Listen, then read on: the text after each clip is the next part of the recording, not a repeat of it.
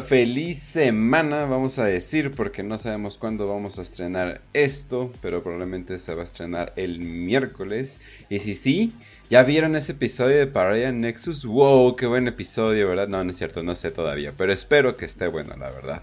Pero bueno, banda, espero que estén muy bien. Eh, yo soy Kench, estamos aquí en Warhammer para aprietos y estamos listos para hacer un especial que hace mucho que no hacemos, eh, un especial de preguntas y respuestas. Ya sé que muchas veces se acumulan las preguntas y las respuestas o simplemente las ignoramos a veces, pero hoy no, hoy no vamos a ignorarlas, a menos que así estén muy inmensas, pero eh, vamos a tratar de contestar la mayoría de lo que se pueda, obviamente relacionado a Warhammer y Fantasy y Sigma, la verdad no, simplemente porque no le sabemos. Pero aquí está conmigo también Facio, Facio, ¿cómo estás? Muy bien, Kench, un saludote a toda la audiencia que nos está escuchando. Eh, sí, efectivamente, eh, regresamos con un episodio de preguntas y respuestas. Ya varios, varios que no teníamos uno de estos. Eh, así que le vamos a dar con todo.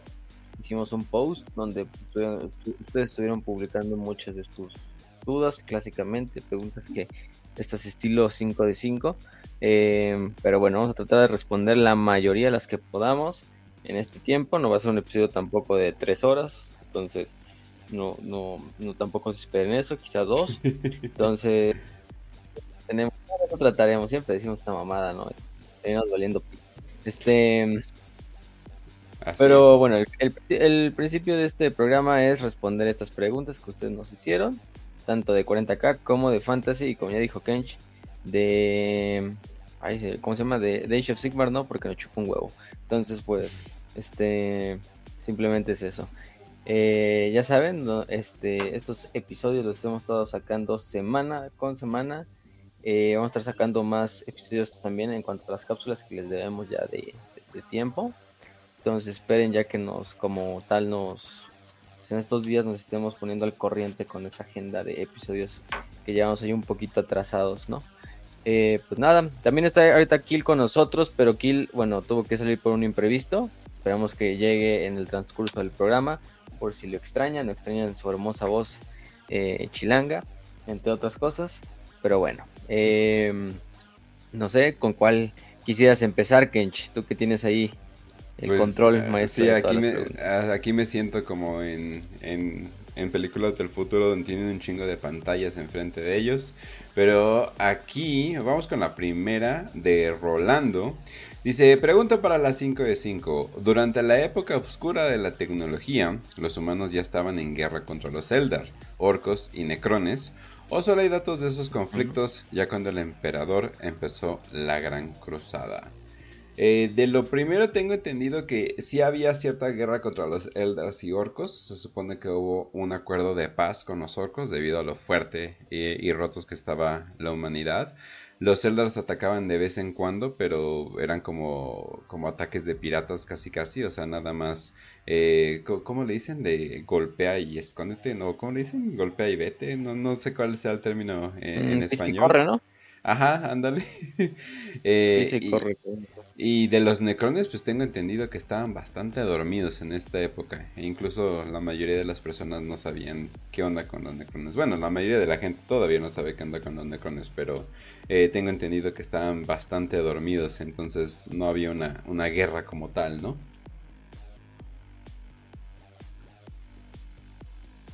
Ay, perdón, tomé algo. Sí, no, como tal. O sea, no tenemos un texto así, un pasaje así el códex o alguna mamada que nos cuente sobre esto. Se menciona así como algo general en el oro. Más que una guerra, quizá no tanto una guerra, sino más bien conflictos aislados, pues al, tiempo que la humanidad se expandía, el Imperio Eldar también andaba pues en su apogeo, bueno, más bien en sus mundos aislados. Entonces era obvio que pues tarde o temprano se iban a encontrar, no tanto los Eldars, los orcos eran el pedo principal, como siempre lo han sido en toda la puta galaxia de, de Warhammer 40k.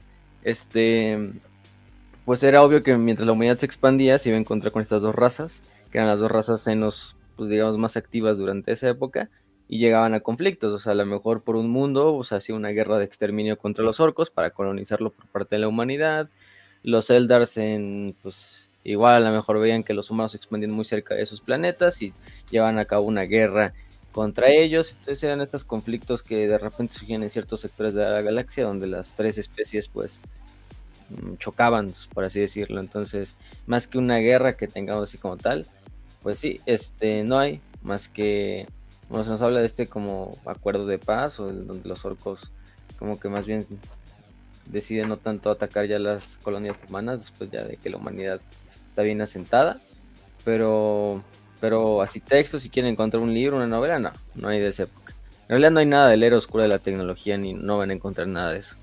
Este, todo se cuenta en pasajes, en referencias, en pies de página, cosas de ese estilo. Lo más, más, más cercano a la mejor son en algunas historias cortas de la herejía, en... Ay, no me acuerdo cómo se llama esta, donde Olanius, en una parte Olanius y, su, y, la, y la crew de los argonautas van a ya ves que están viajando en el tiempo con estos portales de que hacen con el con el con el Atame que se encuentran en Kalt. En una de esas regresan en el tiempo a la era oscura de la tecnología, incluso en, en una época donde está la era oscura de la tecnología. Creo que incluso en pleno auge con la de la guerra contra las, las máquinas. Entonces, es lo único así que te puedo decir, ah, no mames, o sea, es como algo escrito así de, de esa época, pero en realidad, o sea, ni es como tan tan, tan, tan, ¿cómo se dice? Relevante porque pues nada más es como el fondo, o sea, el contexto donde te ponen la, escena de la historia, no es como que, ah, sí, este, verga, vas a ver cómo se llevaba a cabo la vida en esa época y su puta madre, no, obviamente no. Entonces es lo, lo que pasa. Mm, Tienen un libro que de, la, el de, la humanidad. Perpetuo. libro tiene un libro de la humanidad donde sea en la época oscura de la tecnología, y pero encuentran los necrones, no, no hay de todo. Es que luego los, los oigan, hay un libro donde eso pase y esto pase y también esto pase en la época oscura. No, no hay. Simplemente ponte feliz de eso. ¿Pero qué decías? Exactamente, no, no hay mucho. Más que les digo, la historia donde se cuenta un poquito eso es en la de Perpetuo. más bien es un audiodrama, no es ni siquiera un libro. Este. Pues sí, es donde ahí como que llegan a un mundo que se llama Andreok. Que como tal era un mundo de la. Pues durante la era de oscura de la tecnología. Bueno, aquí más bien era era de los conflictos, ya entrando parece entonces, porque ya es la guerra contra la. Es este. La. Pues sí, la historia como tal. Va, va que va. Bueno, entonces vámonos a. Ajá, vámonos al siguiente que sería de Brandon Puga, el cual obviamente le mandamos un saludazo donde quiera que esté nuestro pequeño guardia imperial que anda por ahí, en nuestro guardia imperial mexicano que anda de acá para allá.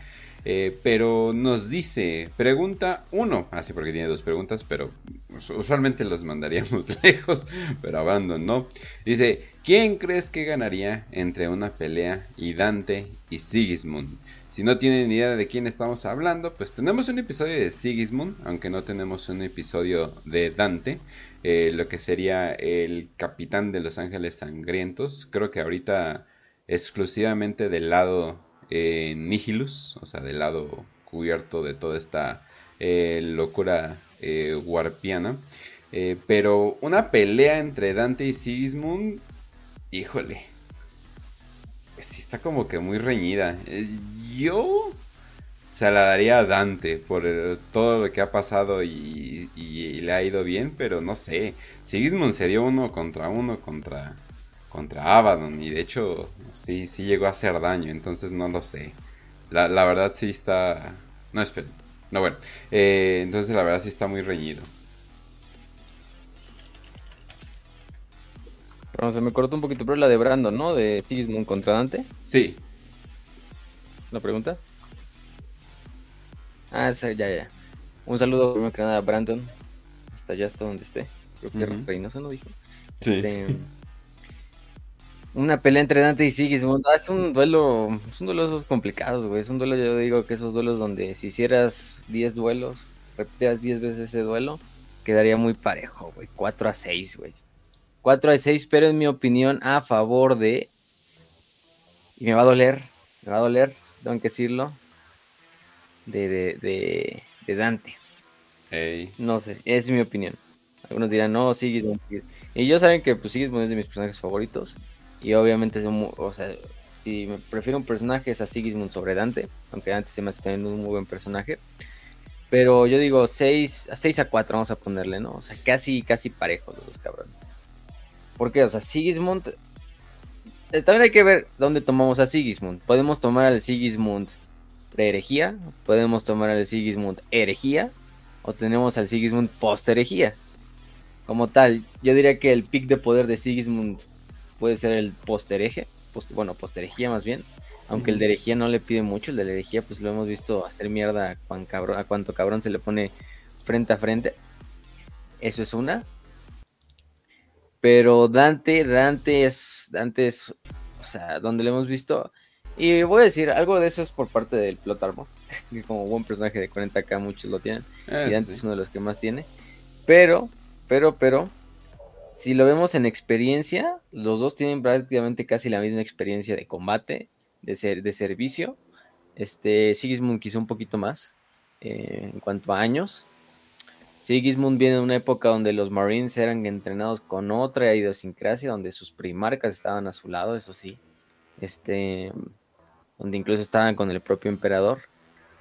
Pero Dante es un güey que ya lo hemos visto salir de, de aprietos de batallas que a lo mejor incluso para otros no, no tendrían no tendrían forma de ganarse de derrotar cabrones como el Swarmlord, de derrotar mm. este, este, enemigos de ese estilo, eh, sin chistar, bueno, casi muriendo, pero ganando. El chiste es que pues, es el último hombre en pie, eso es lo que importa. Y, y siento que por. Por. Es que el estrella está muy cabrón, o sea, por expertise no le puedo dar a uno, güey. Los dos están iguales en ese sentido.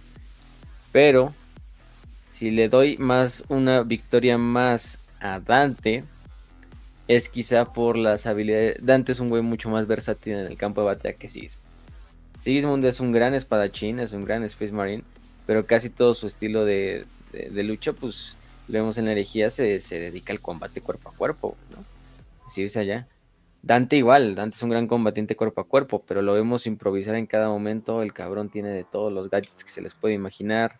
Este, nada más tanto por movilidad, incluso yo se la termino dando a Dante esa última victoria, pero, pero, pero, pero, eso no quiere decir que sea como tal uno mejor que el otro. Yo los, pongo incluso hasta en un empate táctico. Pero nada más voy a darle una victoria para que haya un ganador y se pueda responder como tal la pregunta. No sé qué opine Kench. Pero esa es mi opinión. Sí, definitivamente, definitivamente se, lo doy a Dante, pero sería, sería muy reñido. O sea, sé las experiencias de cada uno, pero bien que dices, la plot armor de Dante parece ser todavía más, más resistente. Eh, digo, eh, por el evento que acaba de pasar, que casi eh, que vio a Sanguinius y, Sanguinius le dijo así de, pues no, cabrón, todavía te falta chambearlo un poco más. Yo creo que todavía, todavía le daría el favor por eso. Pero eh, de todas formas sería algo bastante reñido, la verdad. Solamente por poquito más de favoritismo a Los Ángeles Sangrientos yo, yo se lo daría a Dante. Pero en sí, ahorita como pues básicamente señor, casi casi señor de la Legión en versión Nihilus, pues yo digo que Sí, la verdad yo también eh, se la doy. Pero bueno, entonces vamos a la siguiente que dice pregunta 2, e igual de Brandon Puga, dice, en la serie de Exodite se jugó con la idea de que la humanidad y los Eldar solían ser como los Tau, jóvenes y llenos de esperanza, solo para después ser corrompidos por la brutalidad del universo. ¿Creen que los Tau estén en, su, eh, estén en su propia era dorada de la tecnología y terminarán por pasarles cosas similares a los humanos y a los Eldars? Eh, saludos desde Reynosa. Yo diría que no, simplemente por el hecho de que no están en su época dorada de la tecnología, al menos, al menos los Tau, y no tienen ese tiempo para ponerse cómodos, que digamos. Se supone que la corrupción eh, de, ya de los humanos como de los Tau, eh, da, a entender de Exodite, se supone que esa comodidad viene por por su dominancia en, en, la galaxia, ¿no? Dominan la galaxia un rato, se sienten bastante cómodos y ahí es donde se supone que les llega la, la corrupción, ¿no? Eh, a, los humanos les tocó las IAS, a los Eldar les tocó la Nesh, o sea, eh, etcétera, etcétera. Pero de los Tau, no. O sea, yo digo que los Tau ya están bastante corruptos en el sentido de que pues es un imperio basado en eh, manipular químicamente al, al, parecer su gente y al parecer esto es todo lo que hacen no sé cómo qué tipo de manipulación utilizan bien bien eso sí no, no me sé del lore pero si no creo que sean tan inocentes para empezar como se dan a entender, así que no creo que tengan su, su corrupción, aunque todo esto que ha salido últimamente de, que al parecer ya sí tienen una sombra en el warp o una eh, reflexión en el warp más bien, entonces yo creo que eso es donde se va a poner interesante, aunque los noto un poquito olvidados, creo que eso es más que nada por toda esta pues digamos, eh, guerra tiránida, ¿no? Que hay, que hay ahorita. Entonces ahorita los Taul sí los veo un poquito como, como todavía un, jugador chiquito, ¿no? Y pues creo que así se van a quedar un rato, la verdad. Sí, yo también lo creo. Este, tiene ese concepto interesante. Que en realidad más que un concepto es que es el, dramatismo de la propia serie, así de, ah, nosotros éramos así como ustedes, llenos de esperanza y su puta madre. Es algo también que sí pasa, es algo como lo trágico de Warhammer, de una humanidad que sale. No voy a hablar en el caso de la humanidad porque los celdas me valen verga. Este. no, es, una humanidad que sale a las estrellas, a dominarlas, a decir, ay, están bajo mi control, quizá hacer de la galaxia un mejor lugar y la chingada, todo el, todo el discurso pendejito, ¿no? Para darte cuenta de que es una galaxia sin escrúpulos, ¿no? Como es, pues, cualquier, o sea, es, un mismo concepto de, no sé, a lo mejor de la gente que piensa, la naturaleza es algo amable, es algo humilde, algo bondadoso, no, güey, la, la, la, naturaleza es que te va a agarrar un pinche tiburón y te va a partir a la mitad con un pinche cocodrilo ahí en un pantano y te va a hacer el giro de la muerte y te va a despedazar, güey, y, y, luego el puto cocodrilo, este, le, no sé, güey, se va a ir al mar y se va a pelear contra un pinche tiburón toro y ahí se van a matar y la verga, o sea, ¿no? O sea, la, lo que, la gente piensa, ¿no? De, ah, sí, la naturaleza, güey, es algo, es algo bondadoso, esas mamadas, este, este, como tal, pero igual es la galaxia, güey, la galaxia no es un lugar así donde nada más haya estrellas, planetas, si planetas así listos para ser colonizados, ¿no? Es un lugar con especies inteligentes, con todo tipo de criaturas, con todo tipo de anomalías. Si le añadimos aparte el warp, pues es, una, es, un, es un ambiente que forjó a la humanidad a convertirse en lo que es el imperio de la humanidad. Un pinche imperio despiadado, eh, autoritario, atroz, pero pues es la única forma en la que se puede sobrevivir en una galaxia de esa magnitud, ¿no? Eh, o en el otro caso ser una raza tan pequeña que pues casi casi vales madre en cuanto, como los Eldar.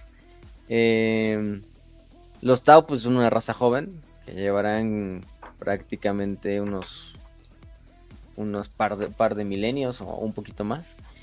Lo que nosotros por ejemplo llevamos. Eh, y pues sí es una especie que está muy aislada dentro de un sector de la galaxia que es pues, su imperio y, poco a poco han visto las cosas que hay más allá de sus fronteras, ¿no?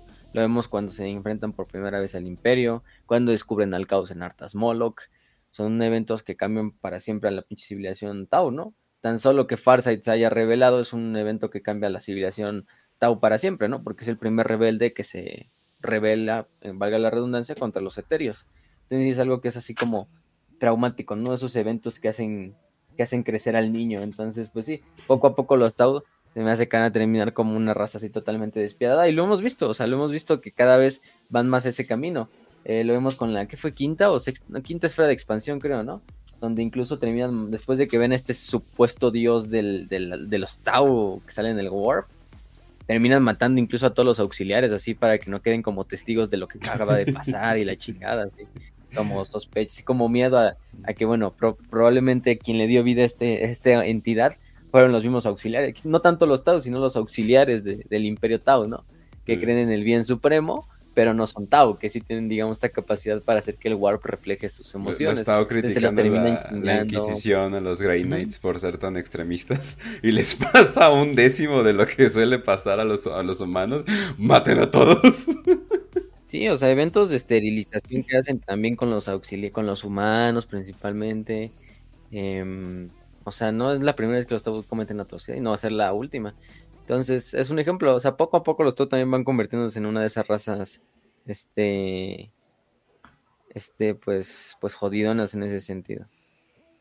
Y, y bueno, al final de cuentas, eh, es, es, lo más importante. Eh, como tal de la pregunta, o sea, eso, también es algo dramático de la serie, pero sí. O sea, tarde o temprano todos van a acabar igual que cualquier otro. De Si es que sobrevive, ¿no? Eso hay que tenerlo claro. Porque no sé, siento que los Tau ya cuando Warhammer vaya así a su 40 casi como a sus end times, los pinches Tau van a ser así un pinche pedito ahí que, que van a aplastar, no sé, güey, los antagonistas de la, de la saga, así de verdad. Entonces, no creo que tengan un papel así que digas, oh, la verga, farsa y termina salvando a la galaxia, así. Sí, no sé si fue porque no pegaron como querían. O sea, porque sí fue como que un experimento de, de, 40k y tal vez no tuvieron la recepción que querían o algo por el estilo. Entonces dijeron, no, ¿saben qué? Mejor los dejamos acá como en el fondo. No sé qué planes tenían. Pero pues no sé cuánto influye, ¿no? O sea, que también les va o que, que a, a, una, a una facción, ¿no? Digo, obviamente sabemos por qué los Space Marines son los protagonistas eh, de, de varias, de varias maneras, pues porque, pues porque venden, venden muy bien, ahí la caja Leviatán ahí se acabó completamente, entonces eh, creo que van a hacer algo, algo parecido pronto, eh, pero puedes tener cosillas, ¿no? Puedes tener cosillas por ahí, referencias, etcétera, etcétera. Sobre todo libros y cosas así. O una serie de tres episodios, ¿verdad? que duran los episodios 10 minutos, váyanse a la verga. Tanto tiempo para pinche 10 minutos se pasaron de verga. Una mamada eso, ¿eh? Sí, fue una mamada. La verdad, yo esperaba más de esa serie. No estuvo mal. Tampoco digo, oh, no, verga, qué serie. Pero qué mentada de madre eso de pinches episodios de 2, 2 minutos, güey. Ya, sí, o sea, mejor si, si. O se hubiera preferido que me hubieran puesto todo junto, güey, en un solo episodio. Que durara al menos media hora, güey. Estar haciendo esos pinches episodios chiquititos pendejos, ¿no? Entonces, bueno ya fue, ya fue, ¿para qué me quejo? Este, vamos a ver qué si se de comparia. ¿Sale mañana o sale hoy? No, mañana. Sale mañana como a las 9, 10 de la mañana. Y mañana, ¿no? ¿Sale esa madre? Sí, 9, 10 de la mañana Games Workshop suele actualizar su catálogo los miércoles. A ver qué sale. Entonces, pues mañana esténse al pendiente. Bueno, miércoles 13, 13 de, si están escuchando este, este, este, este episodio de tiempo, pues si ya ven que ya es después del 13, ya salió el episodio, entonces vayan a buscarlo ahí en Warhammer Plus y los otros lugares que ya conocen, que no vamos a decir sus nombres, pero muchos ya de aquí ya saben de tradición, ¿no? De tradición bien arrastrada que tenemos aquí en WPP, ¿cómo no? Arriba Latinoamérica, ¿cómo chingados no? Pero bueno, vamos a la siguiente, de Simón Bagalciaga, mm, Valenciaga, ¿qué pedo? Bueno, Simón. Eh, dice, el espíritu de sanguíneos al recibir adoración durante la, sanguinaria, la, la sanguinala, perdón. Bueno, aquí dice sanguinaria, pero es sanguinala. Dice, podría llegar a alcanzar el poder de una deidad, al menos una menor. Y si vuelve con el poder que le dio la adoración, podría volver más fuerte que... Sanguinis está muerto, banda, ¿cómo les digo? perdón por ser... Sí, perdón. Igual que... Sí, perdón por ser el culero, o sea, pero Sanguinis está bien muerto, ¿cómo, les digo? Murió bien.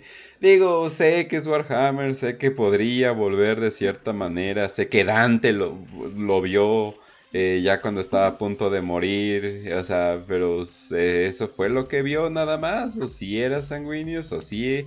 No sabemos, Danda, pero lo que sí podemos saber es de que al menos una resurrección así no hemos visto, a menos que, no sé, se, se unan al caos, y pues creo que eso no va a pasar, así que siento romperles el corazón y decirles que Sanguinius está muerto.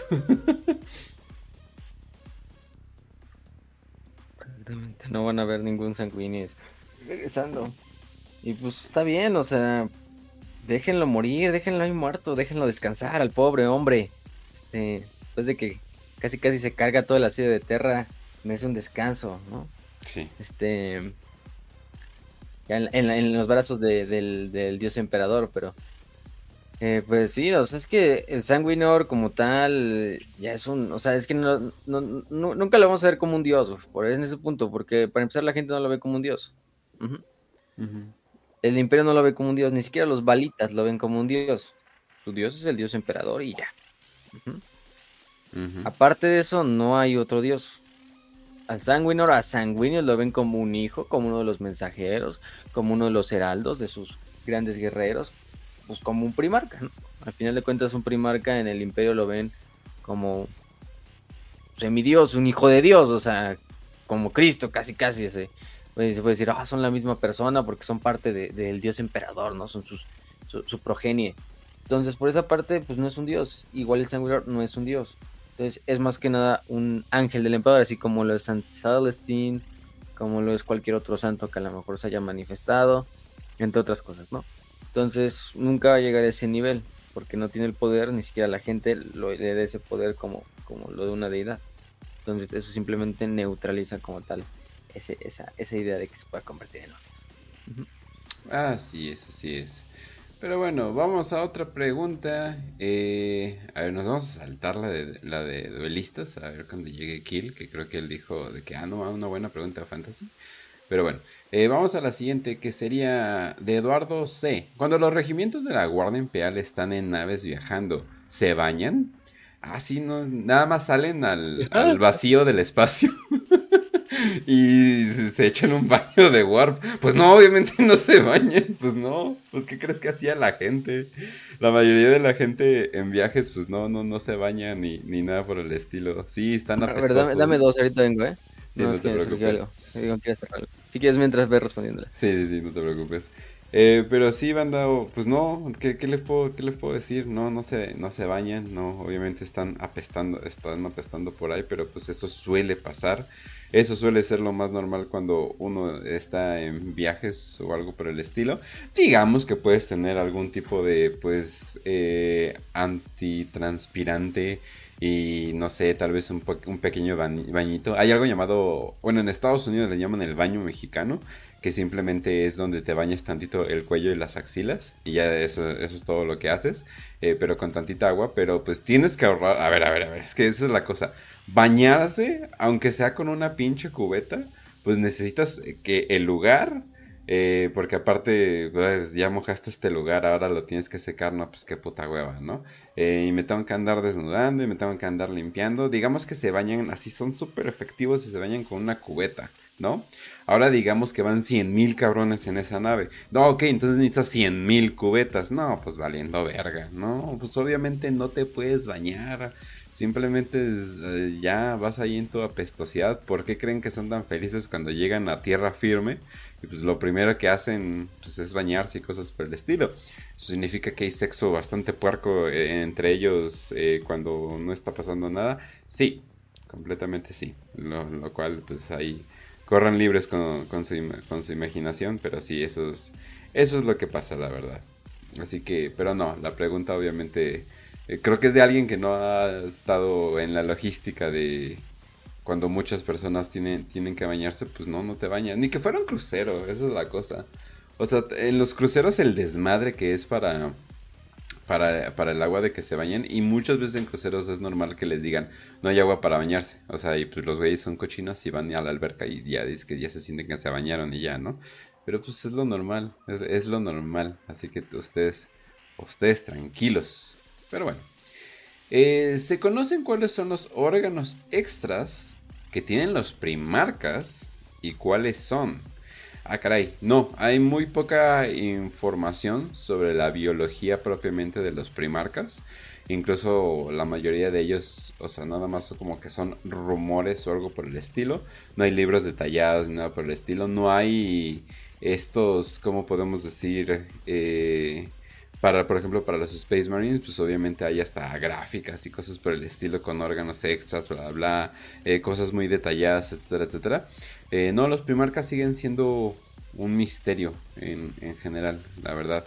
Entonces, no, ahora sí que te puedo decir con confianza de que no hay eh, información de los órganos extras de los primarcas. Lo que sí se cree es que pues es simplemente una versión pues más chingona de lo que serían los, eh, los Space Marines. Y pues ya nada más es como que una versión aumentada de todo eso. No, pero bien, bien, eh, no, no hay información de los extra, órganos extras de los primarcas. Eh, incluso me imagino que hasta ellos mismos no, no saben todo su potencial, la verdad. ¿Hasta de los órganos o qué es la pregunta? De los órganos extras, pero de los primarcas. Ah, sí, sí, no, no hay información. Por lo que suponemos tendrían que ser parecidos o incluso los mismos que los de los Space Marines, pero sí yo le añadiría que tendrían más otros órganos extra. Pero bueno, eso es en cuanto a mi suposición. Por lo menos yo creo que los, los órganos extra que tienen los Space Marines sí pudieran llegar a tenerlos, aunque, aunque, como tal, muchas veces no vemos o sea, momentos donde puedes decir, ah, la verga, o sea, aquí el primarca usó cierto órgano. No hay muchos, ¿eh? O sea, por ejemplo, la glándula de. Creo que era Betcher, la que les hacía escupir. Este. Ácido. Ah, sí. Esa no, esa no sé, por ejemplo, nunca he visto un primarca que la llegara a usar. Pero, por ejemplo, me acuerdo muy bien de cuando a Gilliman lo sacan volando a la verga de su puente. Este que hace que pues salga volando el, el cabrón. Y, prácticamente el güey se mantiene como tal fuera de la del, vacío del espacio. Pues en parte yo se lo supondría al, al, mucranoide, que es este órgano que les permite a los Space Marines como sacar esta sustancia que hace como un aislante sobre, sobre la piel, que les hace que puedan permanecer un, pequeño tiempo dentro de la, del vacío. Pero no te dicen, no te dicen este, como tal textualmente que, que Gilliman utilizó ese órgano, simplemente es que Gilliman estuvo ahí y que incluso a lo mejor no lo tiene, nada más es que es un pinche primarca y el cabrón por sus huevos digo, ah, dijo el vacío me la pela, entonces regresemos, este, que es lo más probable incluso a lo mejor. Pero así como tal que los órganos te digan que los tienen, también está en dudas, o sea, no tenemos nada confirmado. Lo, lo, lo, lo más fácil de suponer es decir, pues sí, sí los tienen, ¿no? Porque de ahí se sacan como tal los, los esquemas para los de sus hijos, los Space Marines. Pero te digo, no es algo que tengamos confirmado como tal, de que estos primarcas tenían estos mismos órganos. Obviamente los, los, los, los estos, los órganos extras que tienen los primares, es obvio que los, que los, que los primarcas no los tienen en teoría porque son de nueva creación por Belisarios. Aunque no sea, a lo mejor Belisarios se basa en lo que tenían los primarcas de lo que no tenemos un nombre como tal. Entonces es algo que siempre ha quedado ahí en la duda de si los primarcas tienen los órganos de los Space Marines. Es algo que no tenemos confirmación, pero creo que lo más lo más mm, lógico sería inferir que sí. Pero inferir, ¿no? Ahí está la palabra. Exacto. Entonces es una, una suposición más que nada. Sí, todo esto sería Headcanon Plus. Así que, no, bien, bien, no hay información. Pero bueno, vamos a la siguiente, que sería los caballeros grises y los custodes pueden pasar por el Rubicon. A la verga, custodes primaris. Eh, y si es así, se sabe que alguno lo ha hecho. Eh, eh, es que, o sea, pasar por el Rubicon es básicamente obtener ciertas, digamos, ventajas genéticas y cosas por el estilo como que extra, hechas específicamente para un tipo de, Space Marine. Entonces ya decir, no, pues un Custodes no, pues ni siquiera le, va a quedar porque pues ni siquiera va para la misma onda, o sea, son, son completamente distintos procesos, eh, me, imagino, porque no, no, no, se sabe mucho del, del proceso de, de lo que serían los, ah, ¿cómo se llaman? Los, los custodes. entonces, eh, medio místico es el proceso, entonces no se sabe, o sea, no se sabe bien bien. Y caballeros grises, yo no sé de caballeros grises primarios, ni nada por el estilo, pero siento que ya sería como que ya pues, de lo más roto que se pudiera imaginar. Ya sería mucho empujar esa madre, ¿no? No sé, güey, ¿verdad qué? O sea, entiendo, entiendo por qué la gente querría un caballero gris primaris, pero vete a la verga, no mames. Si está rotos de esas mamadas, ¿verdad? Los primaris. Faltan Necesito que tarde o temprano lo van a llegar a hacer, güey. O sea, no lo descarto, no lo descarto del todo. Este, obviamente con los custodios, pues no, porque un custodio es, ya para qué quieres hacerlo primero si ya son custodios, güey. O sea, no. Nada más que quieras hacer un pinche proyecto del fin del mundo donde crees a los super, super, super, super, mega archirre contra super soldados. Eh, custodios 2.0. Este, no sé, güey, pero, o sea, no.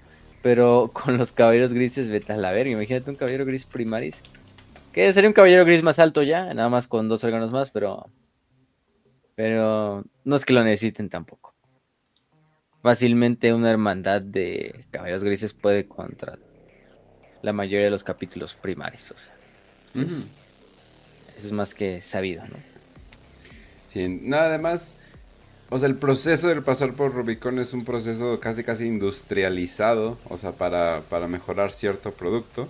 Y pues eh, no todos los productos eh, quedan, ¿no? Específicamente eh, hablando. Pero bueno, entonces vámonos a la siguiente. Dicen, ¿cuáles de las facciones tienen peligro de desaparecer como tal?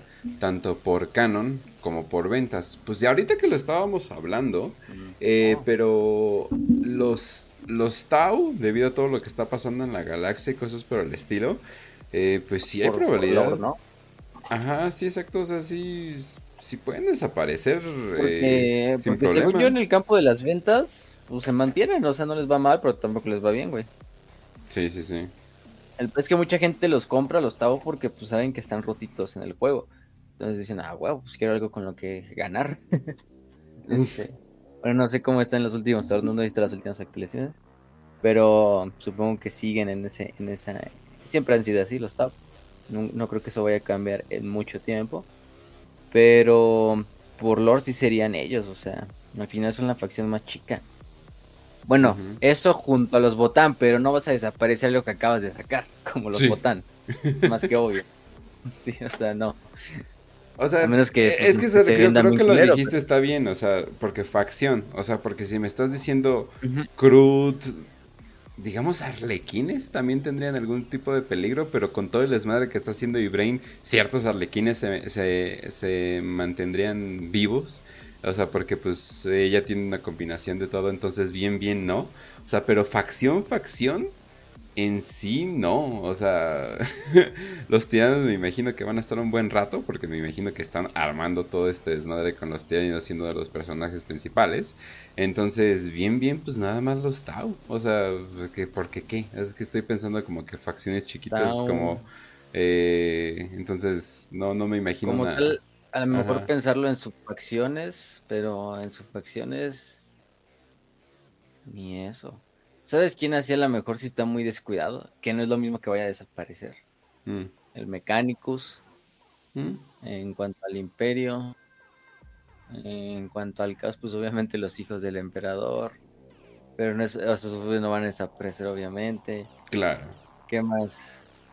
Necrones ni se diga, pues acaban de ser protagonistas de una edición. Ellos no van a pasar a mejor vida.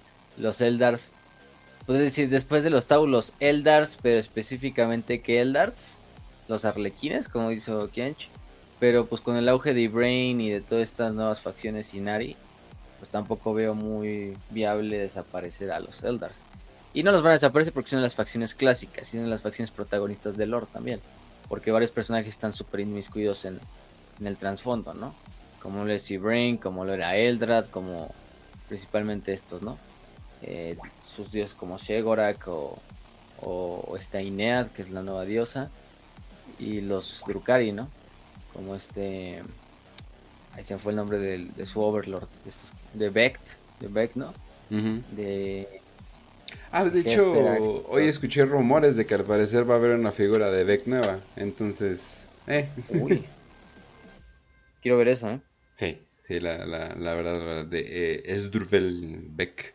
Eh, entonces sí, al parecer los Zelda van a tener eh, plástico nuevo. Eh, al parecer, esos son los rumores, ya ve, ya ve. También los rumores que estaba escuchando, lo estaba escuchando del, del puño imperial más conspiranoico, aunque ha tenido razón últimamente, entonces no le digo nada ahorita. Lo ha hecho bien mi hijo Balrak, pero sí, ese cabrón le ha atinado en la mayoría de las cosas. Por eso hay que confiar en su voz, hay que confiar en su voz, aunque a veces sí parezca un pinche esquizofrénico, más ahí del montón. Este, eh, hay que confiar en ella, en ella. Este, el cabrón le sabe, no, no, por eso lleva tanto tiempo en este hobby. Ese güey sí es de los olds, para que vean, en este pinche hobby, no más. El Balrak. Pero bueno. Claro. me acuerdo de, Balrak, o sea, sus videos los veías y decías, ¿quién es este pendejo? Este, de repente decías, o sea, cuando no era tan famoso, ¿no? O sea, pero ya lo ves hablando de Warhammer, incluso cuando no conoces Warhammer uno decía, no, ¿qué tal? Este, este De lentes ahí va hablando, este güerillo. Y, ahí anda y sí, y seguirá, y seguirá.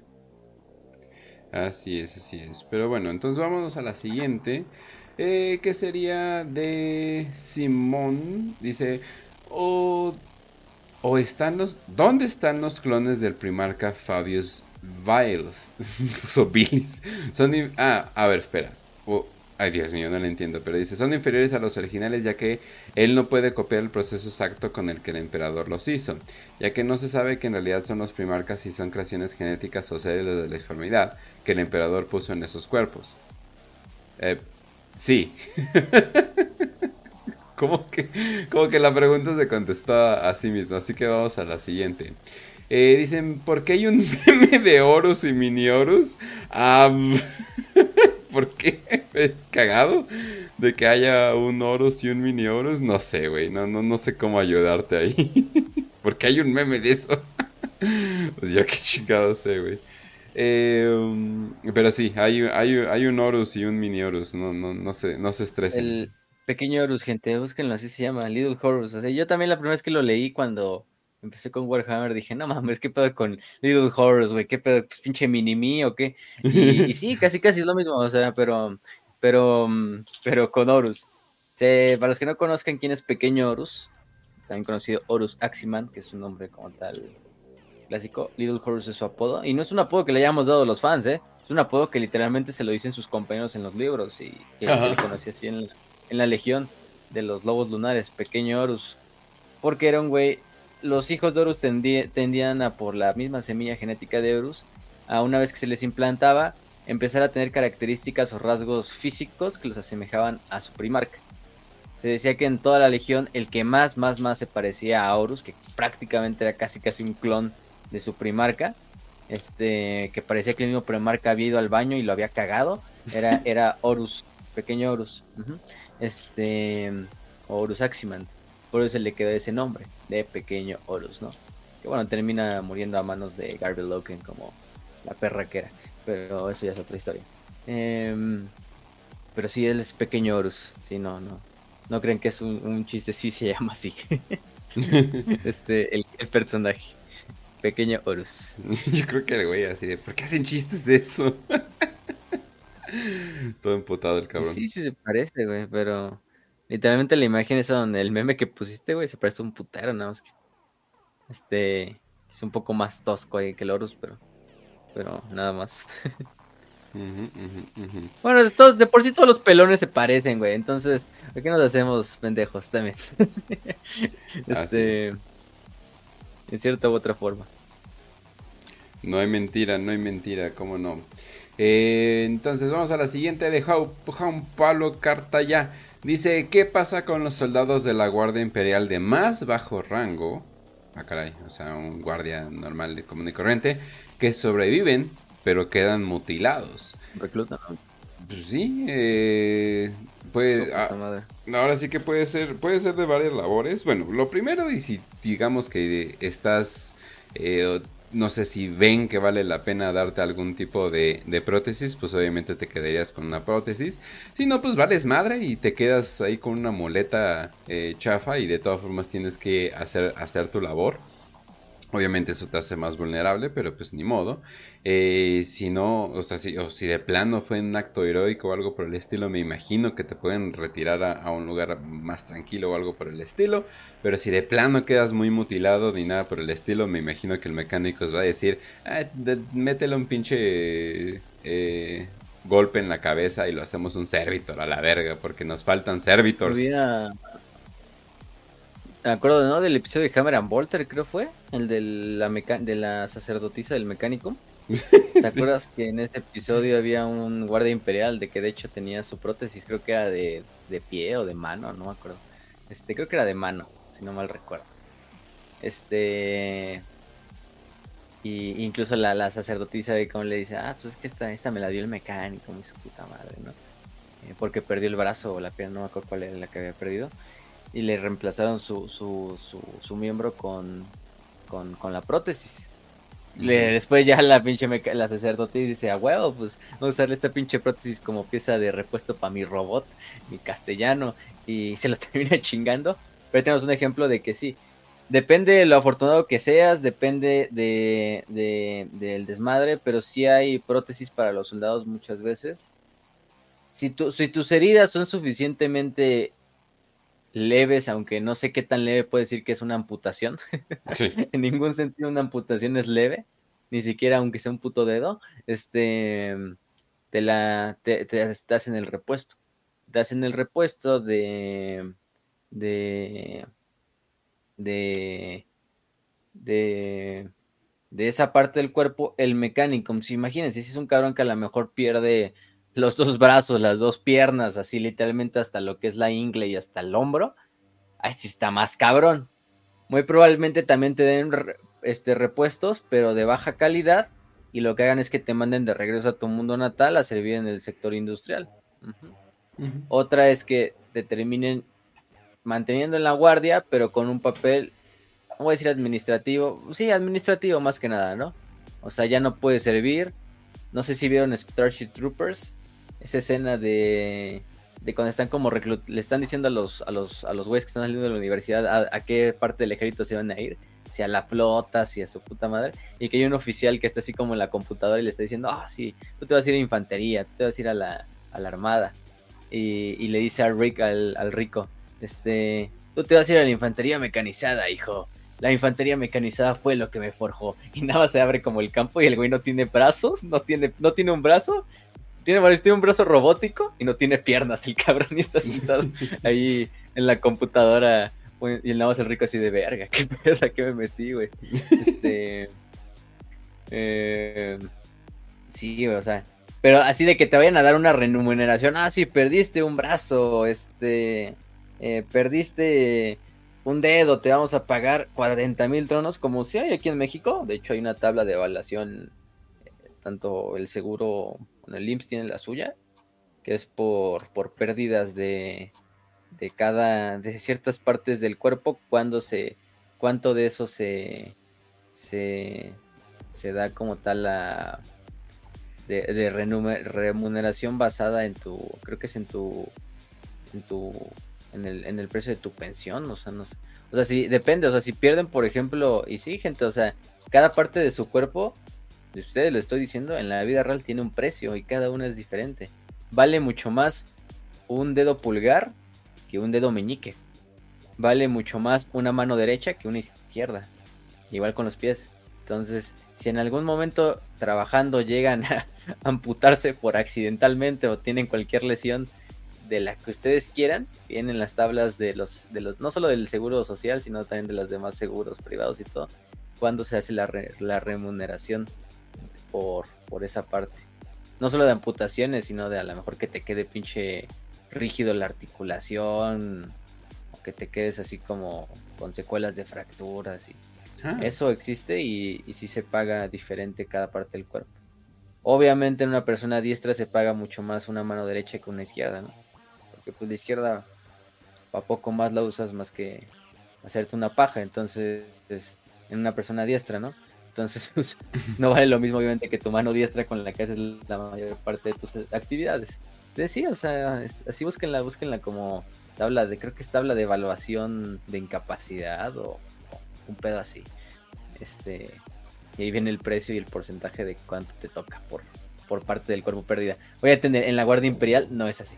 Este es simplemente un dato ahí cultural. Pero, pero, pues no. Hasta eso del, creo que una vez lo hablamos, ¿no? De si había como tal pensiones o capacidades en la Guardia. Pues no, no. Que si hay como un tipo de retiro, puede ser, sí. Incluso se les da a veces como recompensas a los, a los regimientos que colonizan mundos nuevos que pues, se queden a, vivir en ellos como colonizadores, ¿no? A los, quizá los más veteranos. Eso es otra cosa. Pero que por cierta amputación te, te, den una pensión o te retiren, pues no. Lo probable es que te regresen a la maquinaria militar, pero ya sea en el papel administrativo, ya sea en el papel industrial, eh, entre otras cosas.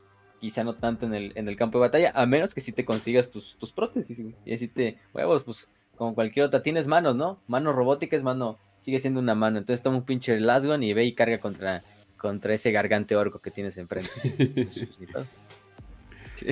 Y eso es lo mejor. eso ya es como que, verga, sí, saliste fino definitivamente. Eh, pero bueno, entonces... Vamos a la siguiente. Voy a saltar una. Voy a saltar una que otra. Porque la neta se están pasando ustedes. Eh, lela, lela de todos modos, a ver, a ver pues. Ay, es que. Ya estamos. Simarina, pero creo que quiere decir Simarines. Es suficiente, suficientemente grande a la altura de un custodio. Si un Space Marine. Ah, ok. La traducción de todo esto es: si, si un Space Marine Primaris es suficientemente grande a la altura de un custodio, que creo que no, y, se, pone la armadura de un custodes, en todo caso se la podría poner y si se la pone, habría un aumento de fuerza, ¿no? ¿Qué chingados? pues no, güey.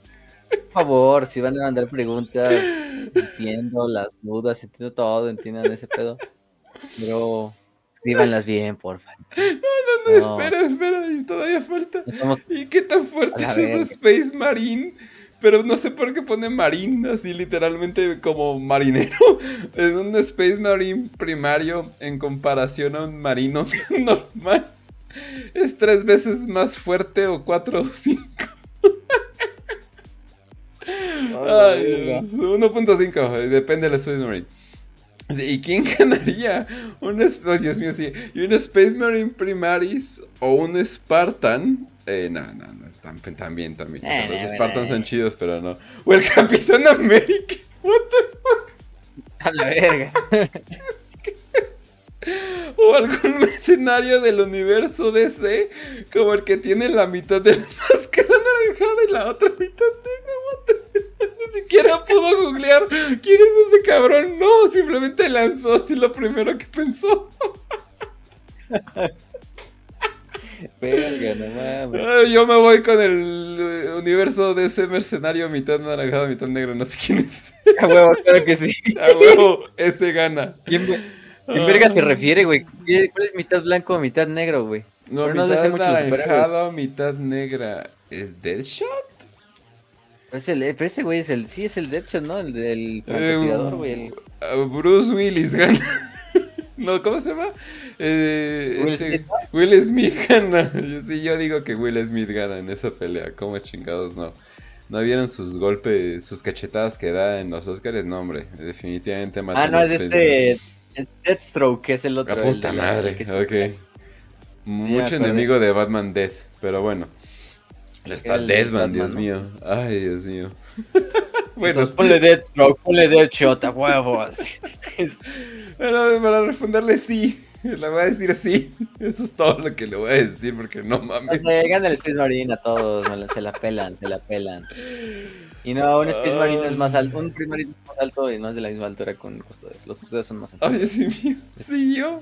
Lo peor es que lo trolearon y le dijeron, eso, esa respuesta aparece en la primera novela Amanecer de Fuego. Y todavía dice, ¿me puedes pasar el libro en PDF? Y de hecho en Amanecer de Fuego sale Capitán América. Y Deathstroke. Sale Deathstroke. Y en una parte también sale Master Chief. Llega ahí a la batalla de Octarius. Efectivamente. Dios mío, es que Un saludo a este. Un saludo. ¿Cómo se llama el que nos hizo la pregunta? Samuel González, que al parecer como que escribe muy rápido y el autocorrector lo manda a la chingada. Porque luego así y dice, ¿quién sería más peligroso? Batman versus un amo de la noche. ¿Cómo, cómo, cómo? ¿Quién sería más peligroso Batman contra una, un amo de la noche? Ah, o sea, espera, espera. O, ¿quién es mejor engañando, Batman o merienda la Legión Alfa? ¿What? ¿Qué? ¿Qué? El, mismo Alfarius. Ah, ok. Nos da tres opciones. Una es quién es más peligroso Batman versus de la noche. O quién es mejor engañando Batman o merienda la Legión Alfa, que no sé. El de la Legión Alfa. Supongo que es Marine. Supongo que tendría que ser Marine. Y lo mandó a la chingada al autocorrecto o algo así. O el mismo Alfarius. O sea, tenemos esas tres opciones de tres casos. A la verga, entonces no son Marines. Eres me, es, merienda, güey. Yo creo que le falta una novela a ese güey. Este. Merienda, Legion of oh, One. Tal vez la Legión algo hace muy buenas meriendas, no lo sé. Tal vez hay cursos de cocina bien chingones, no lo sé. Qué pedo, bueno.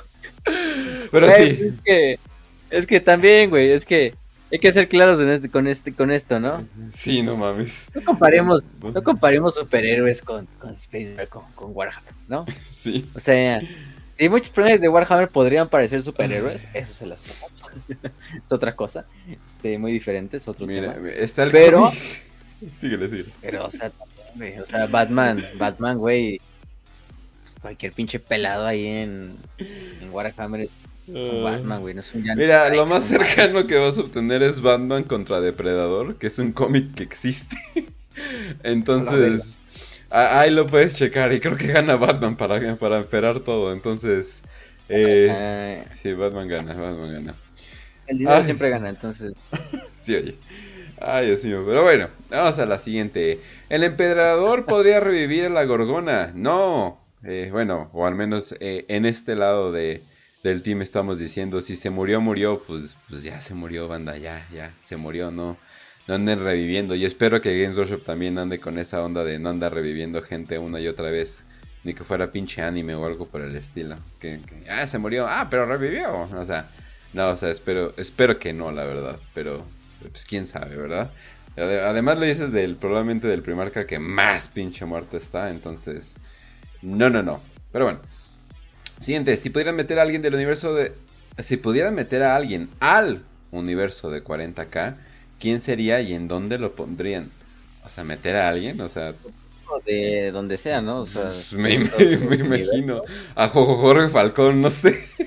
Eh, güey, pues si quieres meto a Pepe Aguilar, güey, o a... Sí, o sea, como que si pudieran meter a alguien es como... ¡Ah! ¿Hablo? meto a... a Kareli Ruiz, güey, o no sé, güey, o sea... Sí, a huevo. Puta madre, nada. No, bueno, vámonos con, con otros universos de... de, de, Ruiz como, como Beckwin, a huevo. a huevo que sí, como chingados, ¿no?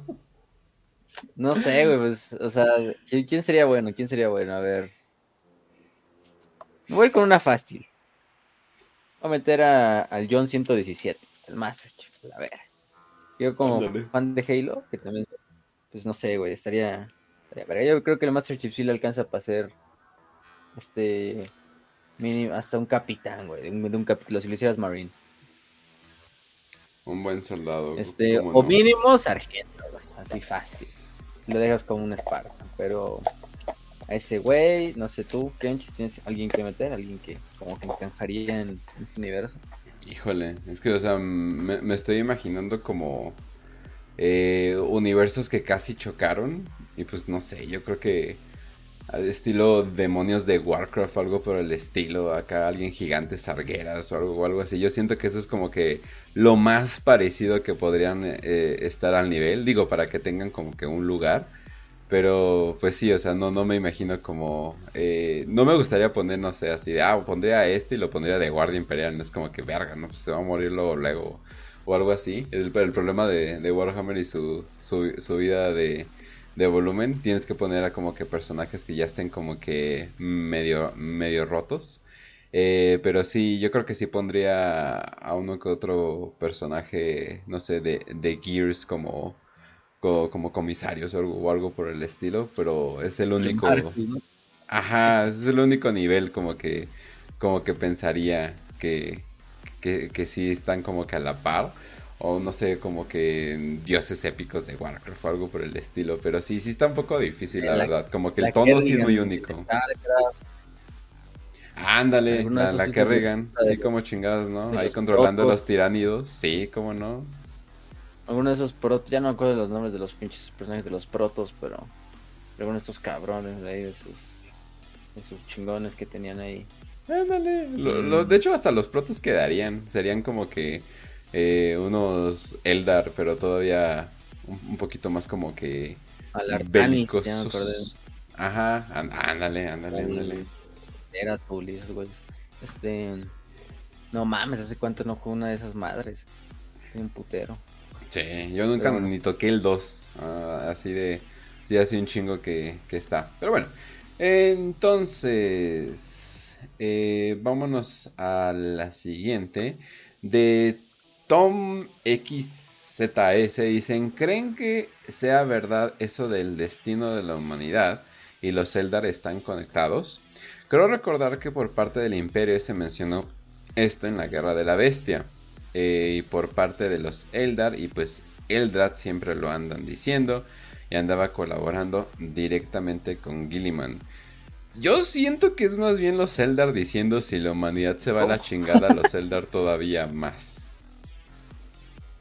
Ah, de que si el destino de la humanidad y los Eldar están conectados. Que los, al parecer los Eldar dicen eso.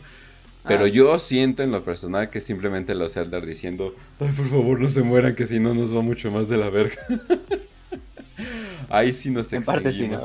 sí, Ahí sí nos extinguimos, ¿no? Pero Bien, bien, conectados, ¿no? A menos que ya se sepa qué pedo con el último plan de Ibrain.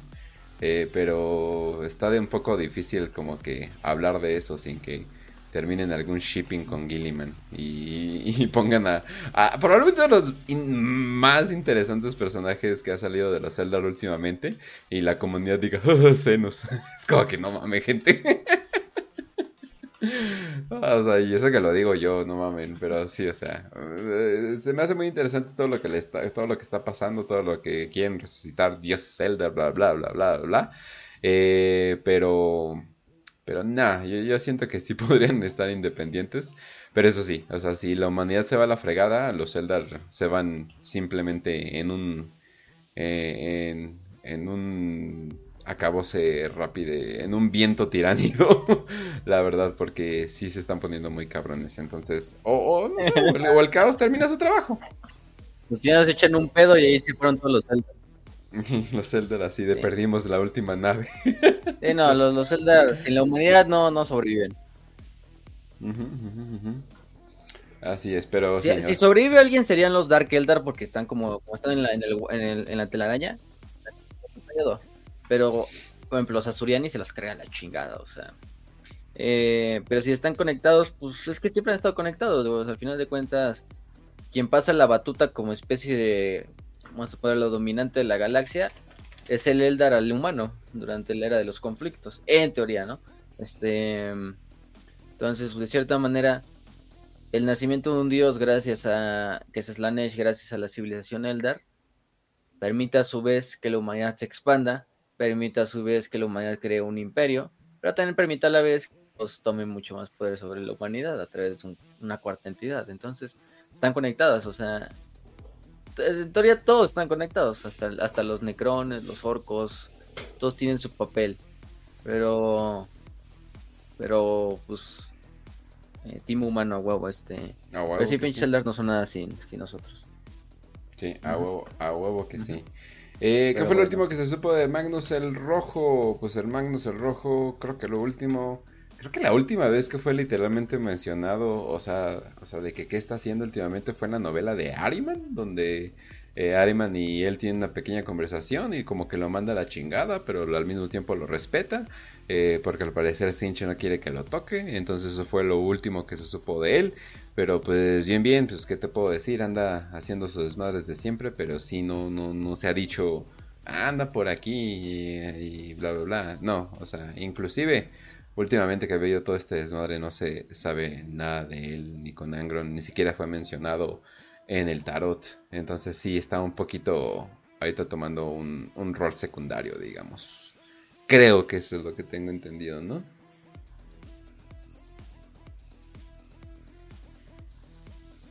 De, Magnus o de ¿Quién preguntaron? No, de Magnus, ¿qué fue lo último? Y pues, de Ariman, de Ariman. De Magnus, lo último. A ver, déjame hacer bien memoria. Se hace el asedio de, Fenris. Donde si Magnus ah. está presente. Posteriormente al asedio de Fenris. Viene Dark Imperium. Viene como tal Mm. la invasión del sector Estigius, creo que era lo que, lo que sigue después. Luego se vuelve otra batalla de Próspero, ya en la Indomitus Crusade. Este. Donde como tal los lobos especiales vuelven a atacar a lo que es este. Al, propio. Al propio, ¿cómo se llama? Este. al mundo de Magnus. Bajo el mando de Lucas, uno de los capitanes. Uno de los señores lobo de este no, no, es señor lobo es este cómo se llama Bloodclaw. Eh, es Lucas el, el trickster o Lucas el cómo se dice un garro de sangre pero Lucas es el el trickster. Cómo lo traduce español verga se me fue se me fue la palabra. Esa madre. el señor este, trucos. y bueno y el, sí, el risas, este, el trucos. Eh, y lo último creo que fue el asalto a Sortarius, que fue la batalla en la cual los caballos grises, bajo, eh, junto a un grupo de, de, ángeles oscuros, atacan lo que es eh, el planeta de, los hechiceros Sortarius propiamente. Eso es lo último que creo que sabemos de, de Magnus. El güey ha estado activo, el güey está bastante activo, o sea, sigue ahí como tal eh, con este pedo de que Próspero acaba de, resurgir como tal eh, dentro de lo que es este eh, como este nuevo Huff donde están los los estos los ángeles los, mil hijos llevando a cabo todos sus ataques. Espero y esperamos creo que muchos que si se le da alguna actualización al estatus de Magnus sea con la salida de Space Marine 2. Ah, Obviamente los milicos van a ser los, uno de los antagonistas confirmados. Entonces es de esperarse que a lo mejor no sale Magnus en el juego. O hace un cameo más que nada en, no sé, en una cinemática o, o lo escuchas que hablan de él o la verga. O simplemente a través de ser ese antagonista invisible que es el que está detrás de todo, ¿no? Pero puede ser que eso resurja ahí. Pero si el último que sabemos fue el asalto de Sortarius, donde estuvo con. con. con sus. con sus. con su legión defendiendo el mundo de los hechiceros, de, de las fuerzas de los caballeros grises y de los ángeles oscuros. Nada más. Entonces vámonos a la siguiente. Eh, los mil psíquicos que sacrifican al día. De hecho se cree que ahorita son como 3000 o 2500 o algo por el estilo. Según se supone que la última información que ha salido desde que tuvieron que aumentar el número. Pero bueno. Que sacrifican al día para mantener funcional el Astromonicon. ¿Son todos humanos o también sacrifican senos? y si se pudiera, no hombre. Puros senos a la verga. ¿Para qué chingarnos humanos? No mames. ¿Alguien se ha puesto esta práctica? Eh, eso significaría que la gente sabe que eso está pasando. O sea, y pues no, obviamente, obviamente no se hace pública esa información, pero para nada. Eh, nadie, o sea, no se sabe, o sea, se sabe que hay, bueno, se sabe que hay estas eh, naves negras que toman psíquicos, pero pues no siempre te llevan al matadero como, como dicen, o sea, no, no es a huevo. Entonces, no, los mil psíquicos que se sacrifican al día, no, no, no, no. Eh, no y no, eh, tengo en mi entendimiento que son humanos psíquicos estrictamente.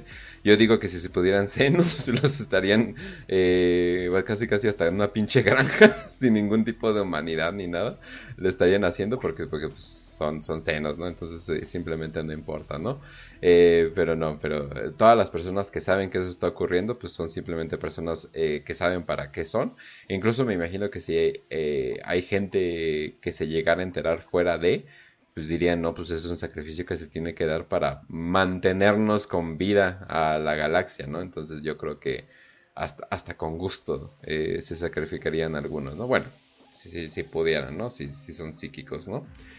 Pero bueno, entonces vamos a la siguiente. ¿Alguna novedad de Rogal Doran? No. eh, siguiente. Pues no, pues es de 30k. No, es que no hay nada. Más que las novelas, pero de liquidadores, pero ni tanto. O sea, no. Que lo último fue que al parecer eh, en la herejía fue tentado por, por Korn. Pero eso fue, eso fue en 30k, entonces imagínense. Entonces no, no, absolutamente nada. Eh, dicen hay capítulos renegados de Space Marine que se unieron a Rogue Traders o Corsarios Orcos. A la verga. Eh, bueno, y mm, separó. ¿Capítulos? No, me imagino que Space Marines independientes trabajando. Eh, sí, pero, o sea, definitivamente. A Corsarios Orcos, ahí sí lo veo un poquito más difícil, la verdad. Eh, sobre todo por cómo trabajan uno, cómo trabaja el otro, tal vez como mercenarios, pero no trabajarían acá juntos ni nada por el estilo. Dicen, ¿tienen planes de volver a hacer audio relatos como los de Halloween? Sí, eh, nada más que nos hemos tardado en organizarlo. Aparte de que es bastante ah, pues trabajo. en octubre, ¿verdad? Sí, exacto. Sí. Ah, rapidísimo. Dios mío. Pero bueno. Eh, dicen, la verdad me gustaron mucho, ya los escucho de vez en cuando. Saludos, muchas, muchas gracias. Eh, es bastante trabajo, pero me imagino que eventualmente vamos a sacar algo, tal vez con algo de ayuda con, de la comunidad. Eh, lo que sí estábamos pensando es en el grupo de Telegram, incluso abrir la llamada y todo, organizar de que tal día van a jugar tal personas, únense a la llamada, ¿no? Y ahí se juntan y cosas por el estilo porque vemos que una que otra persona pues sí le juega, eh, sobre todo de que ahí viene una nueva expansión de Dark Tide, entonces, bueno, actualización, ya no les llaman expansiones, ya son actualizaciones, y que va a haber subclases y la madre y cosas por el estilo, entonces se ve bastante interesante, la verdad, entonces me imagino que varias personas, también viene Space Marine 2, y pues mucha gente, por ejemplo, no sé, mucha gente le gusta Dawn of War 1, ¿no? Entonces, o, o 2, ¿no? Entonces me imagino que sí podríamos organizar esas esas jugadas grupales, ¿no? Pero bueno. Entonces, eh, vamos a la siguiente. Las fuerzas... Las fuerzas PDF y los arbites son... ¿What? ¿Cuáles son los PDF? Espera. Son las Planet Defense Force, ¿no? Ah, ok. Es, que como en inglés sí le ponen la abreviatura de PDF, PDF, pues, a la verga, ya están luego no mames. Ah, cabrón. Y dije, ¿what? Y dije, ¿se equivocó o algo así? Eh, ¿Y cuántas fuerzas MP, 4 las fuerzas. eh, a punto AVI. Docs. Sí, Docs, así también. ¿Y los arbites son lo mismo? Eh, no, eh, eh, o sea, muy, muy únicas escuelas, digamos, ¿no? Si es que se puede entender así. ¿Y cuántas fuerzas producen? A ver, dime, dale, dale. El Planet Defense Force son prácticamente milicias eh, que se sacan del mismo planeta de origen para defender su mundo. Son, son, son tropas que no van a salir del planeta más que si es que algunos de ellos se, se llegan a reclutar dentro de la Guardia Imperial. Este, como, como tal, ellas, su deber es proteger su mundo natal. No están tan entrenadas ni tan bien equipadas como lo puede ser la Guardia Imperial, estas fuerzas de defensa planetaria. Entonces son hombres y mujeres comunes y corrientes que se les escoge entre toda la, población eh, por el gobernador imperial y es un ejército, pues, vamos a decir, casi permanente que se encarga de mantener el orden, el gobierno el, y, proteger el mundo eh, de una invasión o de una insurrección en lo que llega la Guardia Imperial si es que se llega a necesitar. Son la primera línea de defensa de cualquier planeta, incluso antes de la propia Guardia. Además que ese planeta tenga cuarteles de la Guardia, siempre la, Fuerza de Defensa Planetaria está antes que la, que la, que la propia, que la, que la, que pues sí, que la Guardia. Eh, los PDF, de hecho, muchas veces muchos de los reclutas de la Guardia Imperial vienen de las Fuerzas de Defensa Planetarias. en especial los que son los más veteranos o los mejores soldados. Muchos de ellos se transfieren finalmente a regimientos creados en esos mundos, donde se les va a dar más entrenamiento, algo más de equipo y se les van a enviar a diferentes lados de la galaxia. De hecho, 10% de todos los personales de las PDF se dan a la Guardia Imperial como, como parte del, diezmo. Entonces muchos de ellos pues vienen ya de, equipos eh, que vienen de, proteger sus estas, ¿no? Eh, como tal, esos, ellos son los que se encargan de, proteger a los, a los, a sus planetas. El Arbites, por otra parte, el Adeptus Arbites es una adepta imperial, o sea, estamos hablando de, de una de una institución imperial al nivel del Adeptus Astartes, al nivel del Adeptus, no sé, del Navis Nobilite, de lo que tú quieras, o sea, en cuanto a institución tiene mucho más poder y mucho más voz el Adeptus Arbites. Ellos son la fuerza policíaca del imperio. Eh, como tal son los jueces este, del imperio tienen una fuerza de tarea, una fuerza como tal eh, de, de, tarea, que son los arbitradores. Estos arbitradores, que son estos como tal soldados, eh, bueno, más bien oficiales de policía, que muy típicamente se presentan al, juez Dredd, eh, son, solo van en, ocasiones especiales cuando ya un planeta se ve o algún problema de, de orden interno es muy, muy, muy, muy, muy grave, porque aparte hay como tal una policía que se llaman los Enforcers, que ellos son como las policías locales de cada planeta. Cada, planeta tiene su, cuerpo de Enforcers, que son la policía de ese planeta. Eh, que más las fuerzas de defensa planetarias se encargan de, defenderlo desde adentro y desde fuera, ¿no? Cuando esto ya se va a la mierda y los enforcers no son suficientes, ahora sí, el Adeptus Arbites son los que enfuerzan la, Lex Imperialis, la ley imperial, a través de llevar a cabo intervenciones directas, ¿no? Es donde ya incluso el Arbites tiene potencial sobre... El Arbites incluso está sobre el gobernador del planeta. Hay que tener eso en cuenta, ¿no? O sea, los Enforcers no, los Enforcers están bajo su, gobernador. el Adeptus Arbites, como es un adepto imperial, tiene su propio poder, ¿no? Tiene su propio gobierno incluso. El gran provost marshal, o el mariscal provoste, es de hecho un alto señor de Terra, que es el líder del, de todo el, de todo el, como tal, eh, el Adeptus Arbites. Entonces todos los juicios, todos los juzgados, todo este pedo así, pero a nivel eh, no tanto planetario, sino a nivel galáctico, lo lleva a cabo el, el Adeptus Arbites. Todo este pedo de la ley, quien se encarga de ver que se lleva a cabo en el imperio es el Adeptus Arbites. Es la fuerza policíaca, es el sistema judicial del imperio. Así en, corto. En corto ese es el árbitro. Así de fácil. De hecho, su símbolo pues, es la propia, la I imperial con el puño cargando la balanza, ¿no? De la justicia. Entonces, este, ellos son juez, jurado y verdugo. Y debería de haber, y debería haber modelos oficiales más eh, de los arbites. Ah, acaban de salir unos, pero debería de haber más, definitivamente. Y un árbitro es un güey súper entrenado, un arbitrador por lo menos es un güey súper entrenado, o sea, en todos los estilos, es de lo, de lo mejor de lo mejor, de fuerzas que no son militares como tal, o sea, porque el, el árbitro no es una fuerza militar en teoría, es una fuerza paramilitar, si lo queremos ver así. Este, pero sus, sus, sus, arbitradores son de los mejores entrenados en todo el imperio, ¿no? O sea, eh, en el uso de armas, de cuerpo a cuerpo, con el mejor, con parte del mejor equipo también en todo el imperio ha habido momentos donde los árbitros sí han tenido incluso que intervenir para defender mundos de invasiones de, otras cosas, pero ya es como parte de que pues no es su deber como tal, ¿no? O sea, de que se ven inmiscuidos y pues modo a defender como cualquier otro imperial, sea hombre, mujer, niño, anciano, soldado imperial, space marine o arbitrador. Chingue su madre. Si quieren saber más de los arbitradores, hay una muy buena serie de novelas que es la trilogía de esta de, de Calpurnia, ¿no? De esta de esta, ¿cómo se llama? Eh, ah, sí sé a qué te refieres, pero se me fue su nombre. arbitradora. Pero es, se apellida Calpurnia, pero es esta. Ay, cabrón, ¿cómo se llama la hija de perra? Em, bueno, ella, esa, esa, esa. Shira Calpurnia. Ah, Shira Calpurnia. Eh, así las encuentran, son tres novelas. Este, o cuatro, no me acuerdo, creo que sí, creo que eran cuatro. Eh, pues de hecho están en este, la librería que tenemos de, de Warhammer, ¿no? Un 3 y el Omnibus, ajá. Creo que sí, de Matthew Farrer. Que hablan de la historia de Shira Calpurnia, una, una arbitradora del, del de hecho. Ah, sí. Novelas, Crossfire, Legacy y Blind. Y Enforcer es el Omnibus, no me acuerdo. Ay, güey, Shira Lucina Calpurnia. Ah, ¿cómo sabes que alguien viene de familia de barba, la verga? Sí, cómo no, cómo no. Eh, ok, bueno, entonces vámonos a la siguiente. Eh, que obviamente.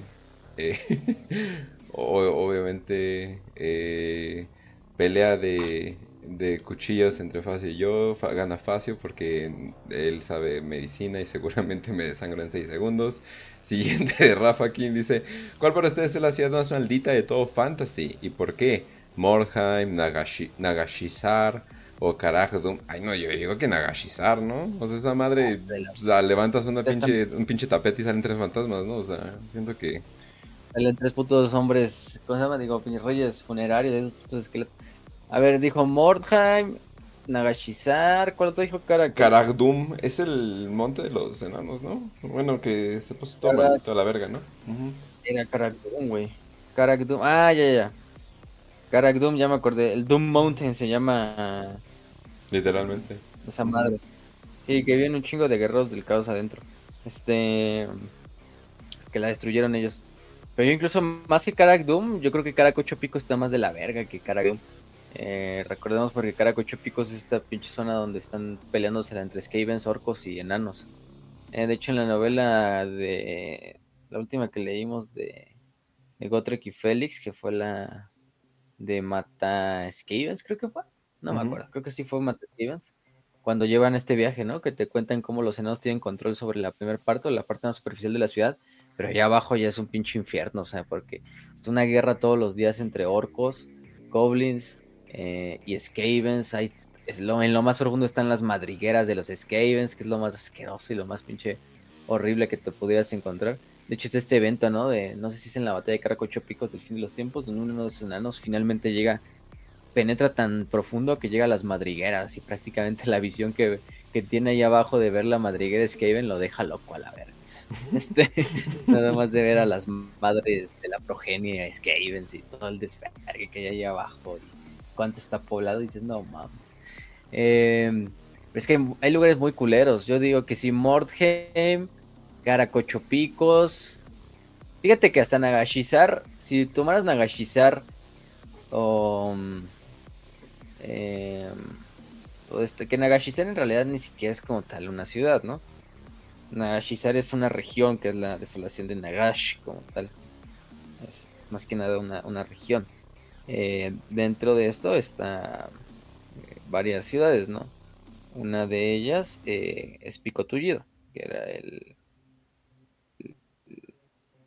el este la guarida de, este de Nagash. En este caso es que sí está bien verga, está bien de la verga. También sería ahí, también podría ser que otra ciudad está muy muy muy de la chingada. Cualquier ciudad de los enanos del caos. Eh, Mordheim es obvio. Eh, más al norte, cualquier ciudad fronteriza de Kislev tampoco sería lo más recomendable vivir. porque sabes que más arriba hay ciertas cosas que no deben ser nombradas. En cualquier momento llegan y te devastan la pinche ciudad. Mm, Pozo Infernal de los Skavens, Help It. Es un lugar tan horrible. Eh, Plaga Skaven, Skaven Blight, pues ni se diga, que es la capital del Imperio Skaven. Jesus, este, cualquier ciudad de Lustria donde viven los hombres lagartos, pues no por los hombres lagartos, quizás ciudades así, pues de ellos, sino por la jungla, güey, qué puto asco vivir ahí. Este, O eh, cualquier ciudad de los, de los, estos, eh, de los... Ay, ¿cómo se llaman estos cabrones? Mm, de los Druki, de los estos elfos oscuros. En especial Nagarond, entre otras de las Si eres humano o cualquier cosa, no Drukari. Si no, si no, no Druki, ya date por Harganet, la ciudad de los ejecutores. No mames, está de la verga. Este. En especial por los sacrificios, ¿no? Porque las pinches ciudades más que ciudades parecen campos de esclavistas, campos de sacrificio, slash campos de sacrificio, slash campos de duelo, slash este pinche ciudad sin orden. Entonces no vamos. Eh, cualquiera de esos. Hay mucho de dónde escoger. Pero si me tuviera que ir con una... Mm, no sé, Plaga Skaven, güey. O sea, nada más porque es la capital de los Skaven, así ya es. O sea, nada más, eso, eso creo, eso creo lo dice todo, la capital del Imperio Skaven. A la verga. Imagínate el, el desmadre que es esa ciudad. Y tú sí, tú sí, imagínate, tú no siendo un humano, obviamente si eres un humano no duras ni 10 segundos en la pinche ciudad, ¿no? Pero tú siendo un Skaven, verga, vivir en Plaga Skaven. Estamos hablando de una ciudad que se expande hasta el cielo. Literalmente parece una ciudad colmena, güey. O sea, parece una ciudad colmena de Warhammer 40k, güey. Porque es literalmente como la torre central, que es de toda esa pinche torre gigante que se expande. O sea, está bien alta la madre. O sea, yo creo que así como tres Burj Khalifas, uno sobre el otro, güey. Pero todavía se expande a kilómetros a la redonda en lo subterráneo, güey. Y en lo profundo también igual cientos de kilómetros hacia lo profundo, güey. Entonces hay cientos, quizá hay miles de niveles en todo es que en Plaga Skaven. O sea, cada uno dominado por un clan menor, un clan mayor, este, lugares de madrigueras, los lugares donde tienen a, las a las hembras Skaven, lugares donde son fábricas industriales, este, etcétera, etcétera. Entonces es un lugar horrible. La verga, este Plaga Skaven. Y yo creo que te ahogas por gases tóxicos en los primeros 30 segundos, ¿no? O sea, no creo que sea un lugar que pudieras ir fácilmente. O por el calor de tanto cabrón que vive ahí, imagínense, imagínense. Ese pinche calor que hay en el metro así a las 6 de la mañana en, un vagón sin aire acondicionado que parece un pinche lata de sardinas, pero ahora con hombres rata llenos de cabello o de, de pelo, de pelaje, y en una pinche ciudad que está expidiendo gases tóxicos y cuanta puta madre no solo el... Creo que te termina matando el olorcito antes que incluso el propio calor, güey. Sí. Entonces, sí, güey. Ay, ay, pero sí. Eh, entonces vamos a la siguiente. Si pudieran crear de Rafa King, eh, si pudieran crear su propio tipo de magia, ¿cómo se llamaría? ¿Y cómo sería? Como los orcos del WoW, los orcos con su panza magia, magia de hielo. A mí me quedaría la panza magia sin pedos, pero eh, tipo de magia, Ah, cabrón, no, la, verdad no, no, no he pensado eso. El chingar pendejos mágicos. No, no sé, la ahí sí me quedo vacío. Pero bueno, ¿existe algo nuevo sobre los Ginari o cómo se quedaron eso de las... o cómo quedaron eso? Que un tipo de magia. O sea, que si podrían hacer un tipo de magia. Ajá, o sea, como orcos guay y cosas por el estilo, ¿no? Ah, no sé. Ahí sí muy, pues, muy esotérico para mí. Magia de culo, sí. sí. Un poco culo. Oh, que sí. Eh, ¿existe algo nuevo sobre los Inari o se quedaron con eso de las espadas? Eh, se quedaron con eso de las espadas, ¿no? O sea, no ha habido nada nuevo de los Inari. Eh, creo que literalmente hasta magia de chichi, magia de culos. de los Inari, oh, que sí.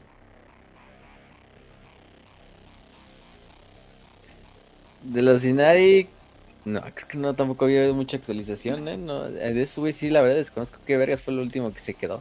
Pero...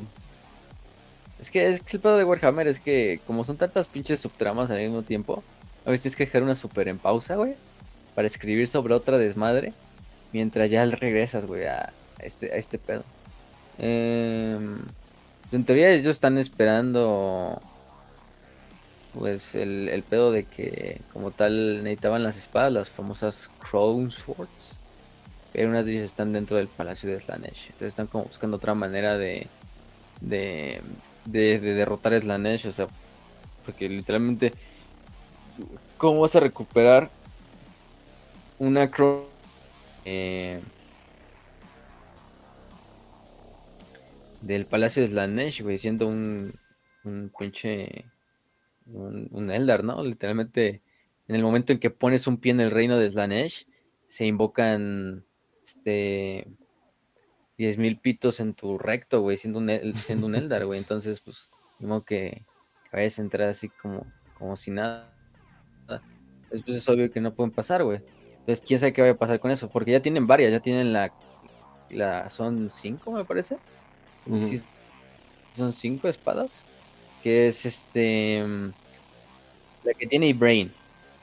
Luego el Bizarca tiene otra, Iriel, em, que es este príncipe de, de Bieltan. También tiene otra. ¿Quién más tiene? Eh, Incarne, que es como tal el, avatar, si lo queremos ver así de, de Iñat, tiene otra. Eh, y, la otra que está con, con en el Palacio de Slanesh. Eh, que la tiene Shalax y Hellbane, que son los más grandes príncipes demonios de, de, de este Slanesh, ¿no? El que se encarga de, el que está especializado en cazar devoradores de almas de Korn. nada más es algo, ¿no? El que derrotó al mismísimo Scarbrand en combate singular, o sea, no es cualquier cabrón quien la defiende aparte, entonces sí está muy cabrón. Y va a estar muy cabrón ver cómo logran recuperar esa última espada. Que sería lo único que les faltaría para revivir bien, bien, bien a Iñat. porque ya tienen prácticamente a Incarne, que es el avatar. O sea, ya es prácticamente el cascarón de, de donde de donde se necesitaría invocar a, a, Iñat, pero no, pero no, o sea, fuera de ese desmadre no, no hay forma, o sea, yo no le veo forma, o sea, sí está muy cabrón cómo pueden hacer eso. Creo que van a tener que sacar algo del culo ahí para, para, para poder lograr esa espada o incluso nunca la recuperen y encuentren otra forma alternativa, como bien dicen. Entonces, bueno, es la es. lo, es lo interesante. Eh, y vámonos eh, con la última de Rafa King que dice, ¿cómo ven a Leontus? ¿Va a ser otro personaje olvidado o creen que tenga más importancia en el lore futuro? Eh, para los que no recuerdan a Leontus, Leontus, bueno, Arcadian Leontus, el Lord Solar, ¿cómo es? Lord Solar Commander, creo que sí estoy en lo correcto, actual de... no, ya le ponen Lord Lord Commander, eh, ya no le ponen el Solar. ah, mira, Lord Solar Leontus. Lord, Lord, Oh, ok. Eh, dicen que, bueno, van piensan que va a ser relevante. Pues básicamente acaba de salir, entonces, digo, para tiempos de, de Warhammer acaba de salir. Entonces yo digo que dejemos ver qué pasa, si agarra relevancia o no. Eh, espero que sí, porque pues digo, le dan tan chingón rol en el tabletop, le dan eh, un chingón modelo, pues espero que haya también relevancia en la historia. Pero pues quién sabe, ¿no? O sea, tal vez, no sé, tal vez vemos algo de ello en la novela de Creed, quién sabe que, que va a salir, ¿no?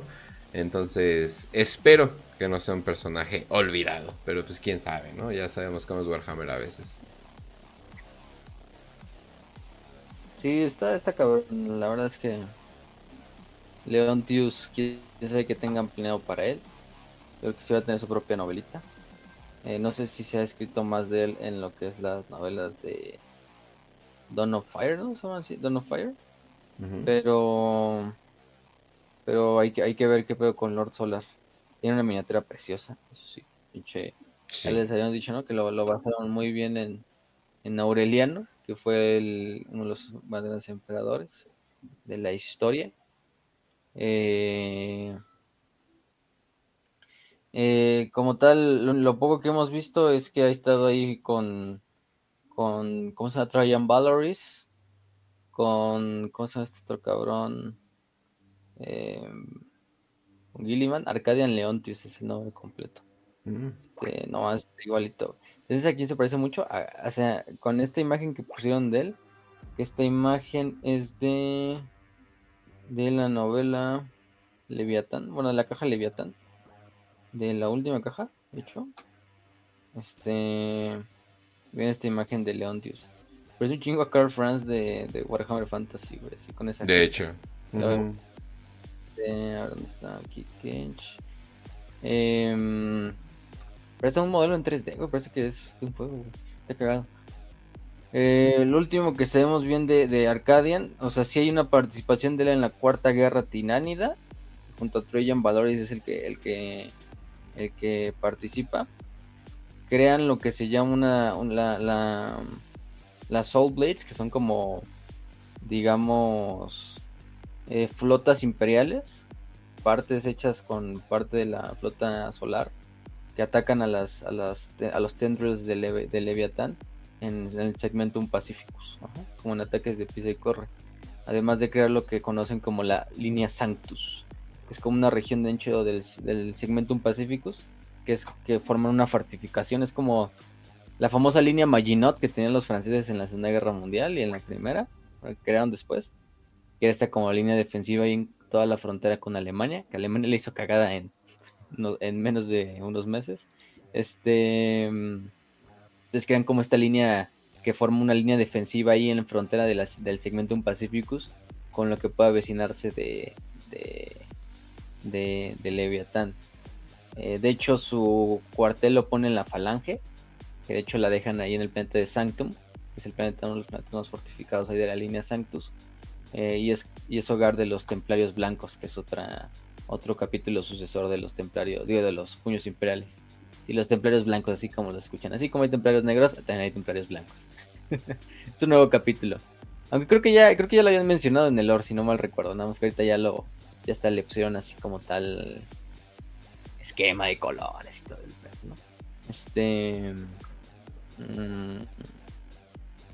Eh, y Luna ahí tanto Trajan como él en la batalla de Bastior.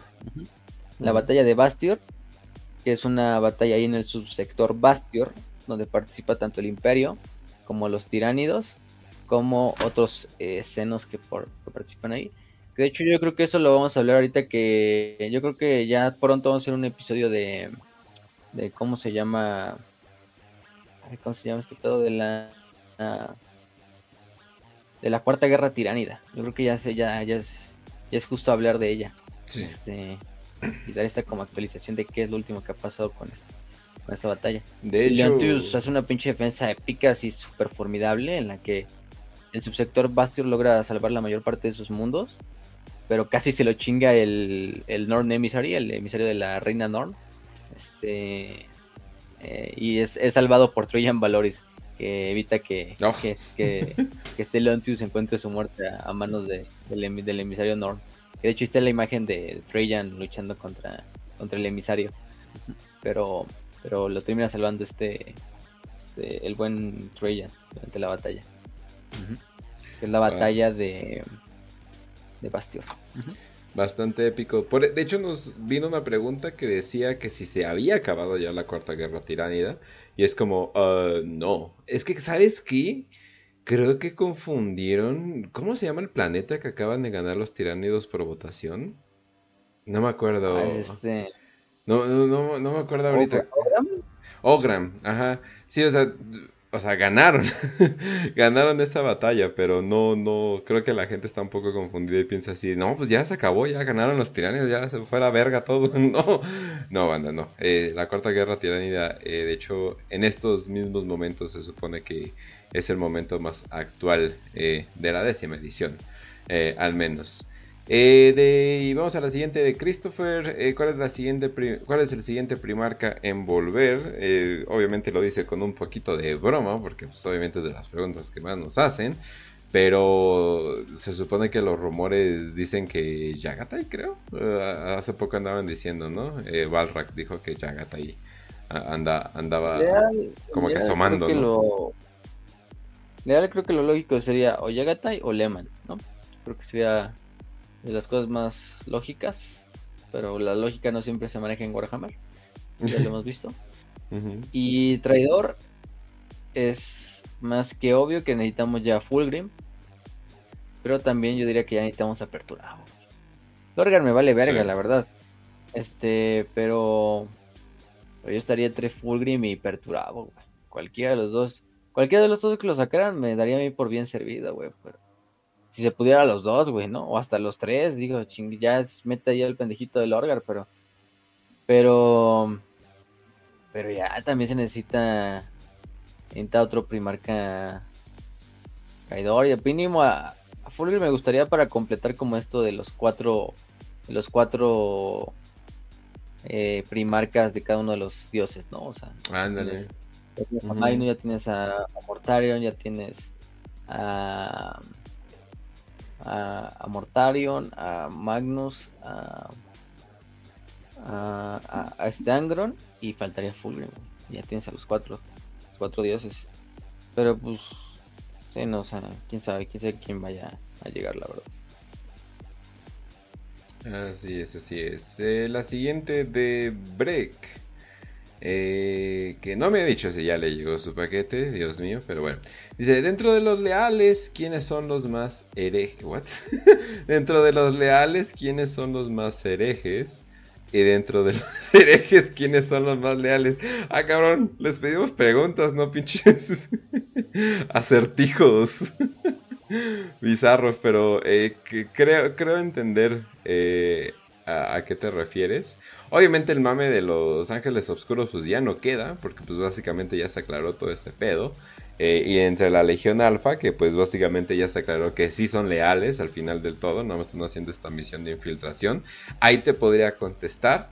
Pero pues te podría decir dentro de la ley quiénes son los más herejes, pues el Mechanicum, pues el Mechanicum básicamente nada más está como por un acuerdo eh, de conveniencia. Eh, ah, no, también los votan ahora, ¿verdad? Que pues básicamente ya son como que paralelos al imperio. Entonces ya, ya hay de varios, banda, ya, ya, ya, hay de, ya hay de bastantes. Entonces ya hay para que elijan y ya dejen de, preguntar mamás nazis.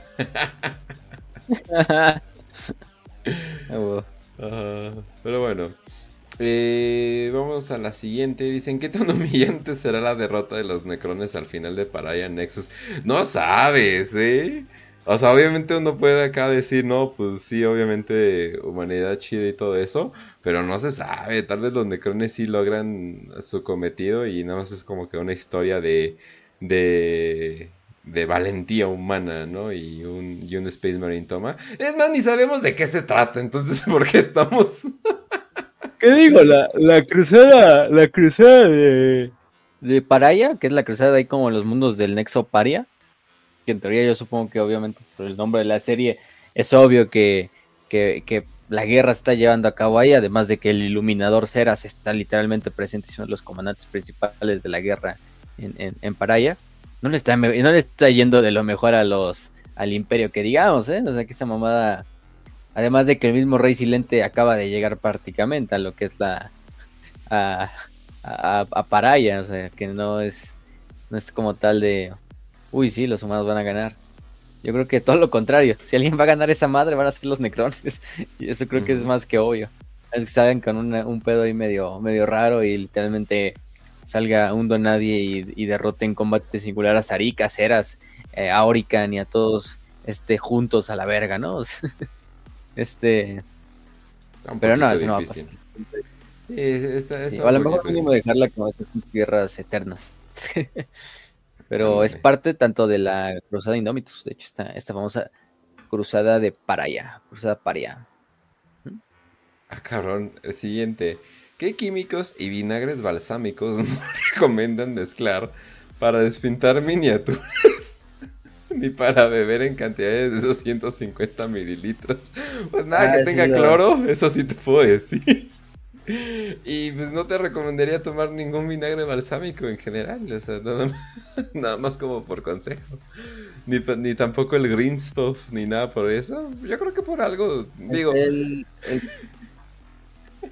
Creo que supongo que dice para, bueno, obviamente para sus miniaturas. Creo ya lo habíamos dicho en otro episodio, era el este desengrasante, que es un limpiador concentrado multiusos. Es un desengrasante más que nada. Se llama Totally Awesome, si lo encuentran. Literalmente así se llama el, el, producto. Lo venden aquí en México, lo venden por ejemplo en las tiendas de Waldos. son estas tiendas de conveniencia así chiquitas. Donde sacan así productos a muy, muy buen precio. Literalmente yo lo costaba 11 pesos, pero les valió verga después. Sí, esta madre me costó creo como 39 o 49 pesos, no sé, o sea. Y es casi, casi, este, y está grandote, o sea, sí, sí trae un chingo, o sea, literalmente como 24 onzas, como 600 mililitros y, y, sirve muy bien para despintar miniaturas, no las, no las ablanda, no las maltrata, no las destruye, bueno, porque hay mucha gente que hay otra que podrías usar también, que es muñera, pero que se usa, que es usar pinol. El detergente ese para pisos. Mm. O bueno, el limpiador ese para pisos, el pinol. Ese se utiliza mucho para lo que es también despintar miniaturas. Pero ahí tienes que ser súper cuidadoso.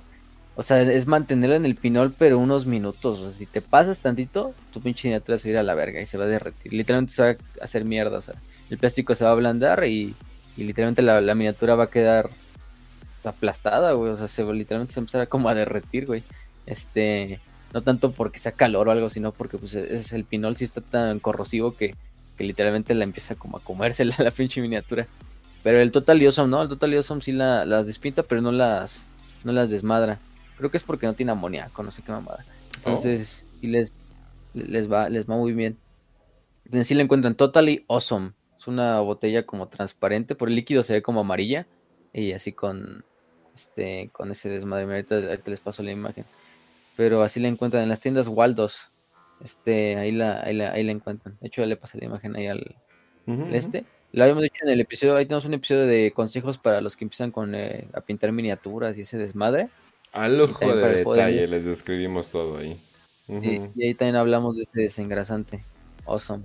Eh, total y awesome, si lo encuentran. Antes estaba 24 pesos. Ahorita ya debe estar como en 49, 50 pesos, pero pues, es una mamada lo que te cuesta, la verdad. Y por todo el producto que te dan. Y si estás pintando y eres mucho de cagarla con, con tus pinturas, o de esas, de esas personas que se retractan mucho cuando ya pintó la miniatura y dice, verga, no me gusta este color, vamos a despintarlas, utilicen ese.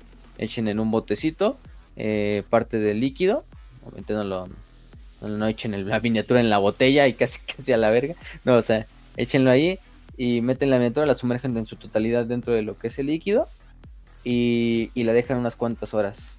Yo la dejaba este, dos horas hasta que como que la pintura se, se empezara a ablandar. Y ya con un cepillito, obviamente con cuidado de no va, a romper con, tu fuerza la, miniatura, le vas despintando la, le vas quitando la pintura. ya te queda así pelada. Hasta el primer lo quita. También. Entonces usen ese Totally Awesome si lo encuentran. De hecho, ese, ese consejo se lo debo al, al buen hermano este de enfermo por los juegos. Oh. muchos lo conocen. Él fue el que una vez vino de sus videos y dijo de esto y dije, ah, vamos a probar este pedo a ver si, si, si es como dice. Y sí, fui en Waldos, compré esa madre y, efectivamente sí sirve muy bien para, para, para despintar las miniaturas. De por sí el güey, ya el güey le sabe de más a, este hobby, al, el enfermo por los juegos, que le damos un saludo. Un saludo. Eh, que por cierto, el enfermo anda enfermo ahorita, entonces se recupera de COVID, no hay pedo. Te pasa rápido, no hay pedo. Ya regresó esta madre, pero no pasa nada. Yo ya estuve como en contacto con tres COVID, ya me vale verga, o sea, este, en, en, la clínica.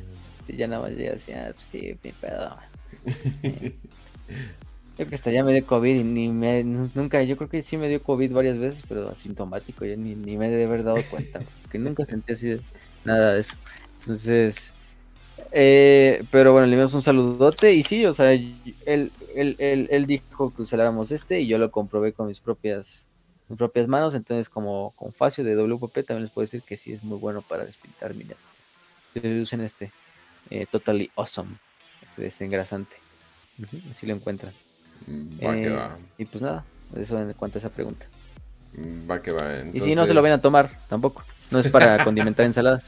No es balsámico. ah, tú mames para la César. Eh, no, sí.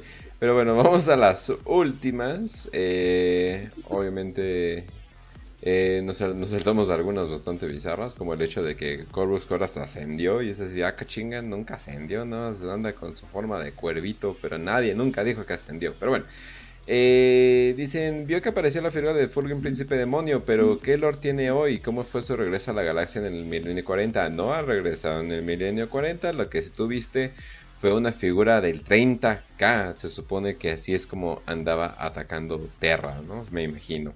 Pero no, eh, no, no hay lore de eso todavía. Pero bueno, eh, dicen otra pregunta, ¿dónde están los Felinids en los últimos conflictos? Para los que no sepan, los Felinids se supone que era un tipo de Av humano, que se supone que eran literalmente hombres gatos, eh, pero no de la manera anime que piensan, sino se supone que pues una, versión como que medio creepy, ¿no? Sobre eso. Eh, pero, creo que, creo, que ha habido muy poca información de todo eso. Entonces...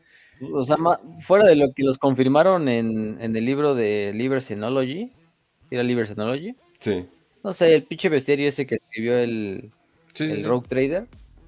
Fuera de eso, creo que no hay más información, o sea, solo sabe que, pues sí, o sea, los Felins sí son canon y ya nada más, o sea, este... Un Rogue Trader lo confirmó. allá ustedes digan qué pedo, ¿no? Homo sapien hirsutus, este, como tal. Su nombre es, utilizan en la Guardia Imperial como, como asesinos incluso, y vienen del mundo de Carlos McConnell. Y así se llama los Ah, bueno. No pregunten por qué verga. sí, se llama Ay, güey, un El mundo mexicano de Carlos irlandés. McConnell. Sí, güey. Está bien, pues. Ay, güey, los irlandeses mexicanos Sí, salieron muy raros en el eso. futuro, a la verga. Cada quien, güey. No sé si el nombre de un puto escritor o. Este. Yo creo. Sí, sí, sí. Ya, güey, pero quién sabe, güey. Creo que, es, creo que se supone que era el nombre de uno, de, de un rogue trader, güey. O sea, como. Se supone, yo creo que es como, como la justificación dentro de la. De lore es que es el nombre de un, de un rogue trader y se le nombró así el planeta. Bueno, yo si fuera un rogue trader, igual yo creo que le pondría un nombre alusivo a mí si yo descubriera un planeta, entonces no lo culpo. Pero, Ey. pero no mames, no el mundo de los Felin. Qué puto asco ese. Yo, yo, yo, yo, yo, yo me avergonzaría de descubrir ese mundo, güey. Antes de eso, mejor lo le aviento un pinche misil ciclónico y me voy a la verga. No, buena que aquí no había nada. Este mundo está inhabitado, sí, a huevo. Sí. Este, no había nada. No hay nadie. Echen bombas. hay tiránidos ahí, echen bombas. Oh. Pero sí, sí, la, la- la neta no. Eh, qué horror. Pero bueno. Eh, entonces, vámonos a lo que es posiblemente la última. Dicen, ¿cuál es el mejor soundtrack o canción relacionado, oficial, hecha por fans de Warhammer que hayan escuchado? En soundtracks, no sé por qué. O sea, pero en soundtracks de Warhammer, hasta los pinches juegos móviles terminan teniendo canciones que es como que shish, la pega bien fuerte esa madre. Entonces, la neta, o sea, por ejemplo, un juego no muy bueno, ¿no? Como Dawn of War 3, ¿no? Y dices, pero escuchas el soundtrack y dices, no mames, súper bien hecho el soundtrack, súper bien caracterizado, súper bien eh, dirigido, súper bien editado, o sea, todo. Eh, Darklight tiene un muy buen soundtrack, este, y de hecho va perfectamente. Y digo que incluso podrías tener como que aspectos de Necromunda o algo por el estilo.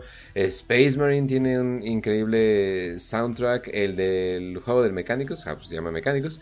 Eh, también un chingoncísimo soundtrack que no he visto a alguien que le atiene mejor a todo eso, pero les digo, o sea, hasta el- un juego móvil, yo no me acuerdo, donde aparecía la Sororitas E-Girl, que lo, pro- promocionaron mucho con eso, ya ni me acuerdo cómo se llama el juego, pero todo el mundo decía que estaba decentillo el juego. Hasta ese juego tiene canciones chingonas, eh, sí logran obtener cosas bastante fregonas en lo que es soundtrack. No sé por qué, o no sé quién estaba encargado de Games Workshop de como que decirles, ah, que va así, así, así, o te recomendamos este cabrón que hace buenos soundtrack. La neta no sé quién, pero neta pinches héroes des- desconocidos. Hasta en Warhammer Plus tienen como que la musiquilla ahí que usan para, para, para todo. Súper bien hecho, voy a estar poniendo más atención en los créditos porque la verdad, super 10 de 10 se dan. O sea, lo que es la, la caracterización de Warhammer, no sé cómo, pero siempre, siempre le atinan, la verdad. Entonces, la neta, mi A mí respeto. la que me gusta un chingo, que les, que es de, esa es de Dawn of War 3, eso sí. La Ujú. de Arrival of the Blood Ravens. Si algo podemos rescatar de ese juego es la banda sonora. Entonces, de lo poco que se puede rescatar de ese juego, su banda sonora. A mí la que me mama es la de Arrival of the Blood Ravens. La de tan, tan. O sea, está muy cabrona. ¿no? Este, ahí, ahí escúchenla, pero. Pero. Miren, es esta, ¿no? Creo que a lo mejor muchos por este fragmento la, la llegan a reconocer. ¿no? Desde Vice City. A ver, ponlo. No. ¿Lo escucha? Sí. No, no sé. Ajá, Esa. A mí esa me mama mucho, obviamente la de la de ¿cómo se llama? La de Children of the Omnisaya, Eh, clásico. Em, ¿Qué otra? Algo, algo la mm, como tal no es una canción de de Warhammer. Tiene que ver y se popularizó mucho por Warhammer, en especial por TTS. Ujú. Ah, caray. La de TR y la de We Are One. La de We Are Oh, Or- Order. Este. eh, pues como tal, la banda no la hizo por eso, güey, ¿no? Este, pero se utilizó mucho en lo que es el, el, utilizó TTS este Bruba para su intro.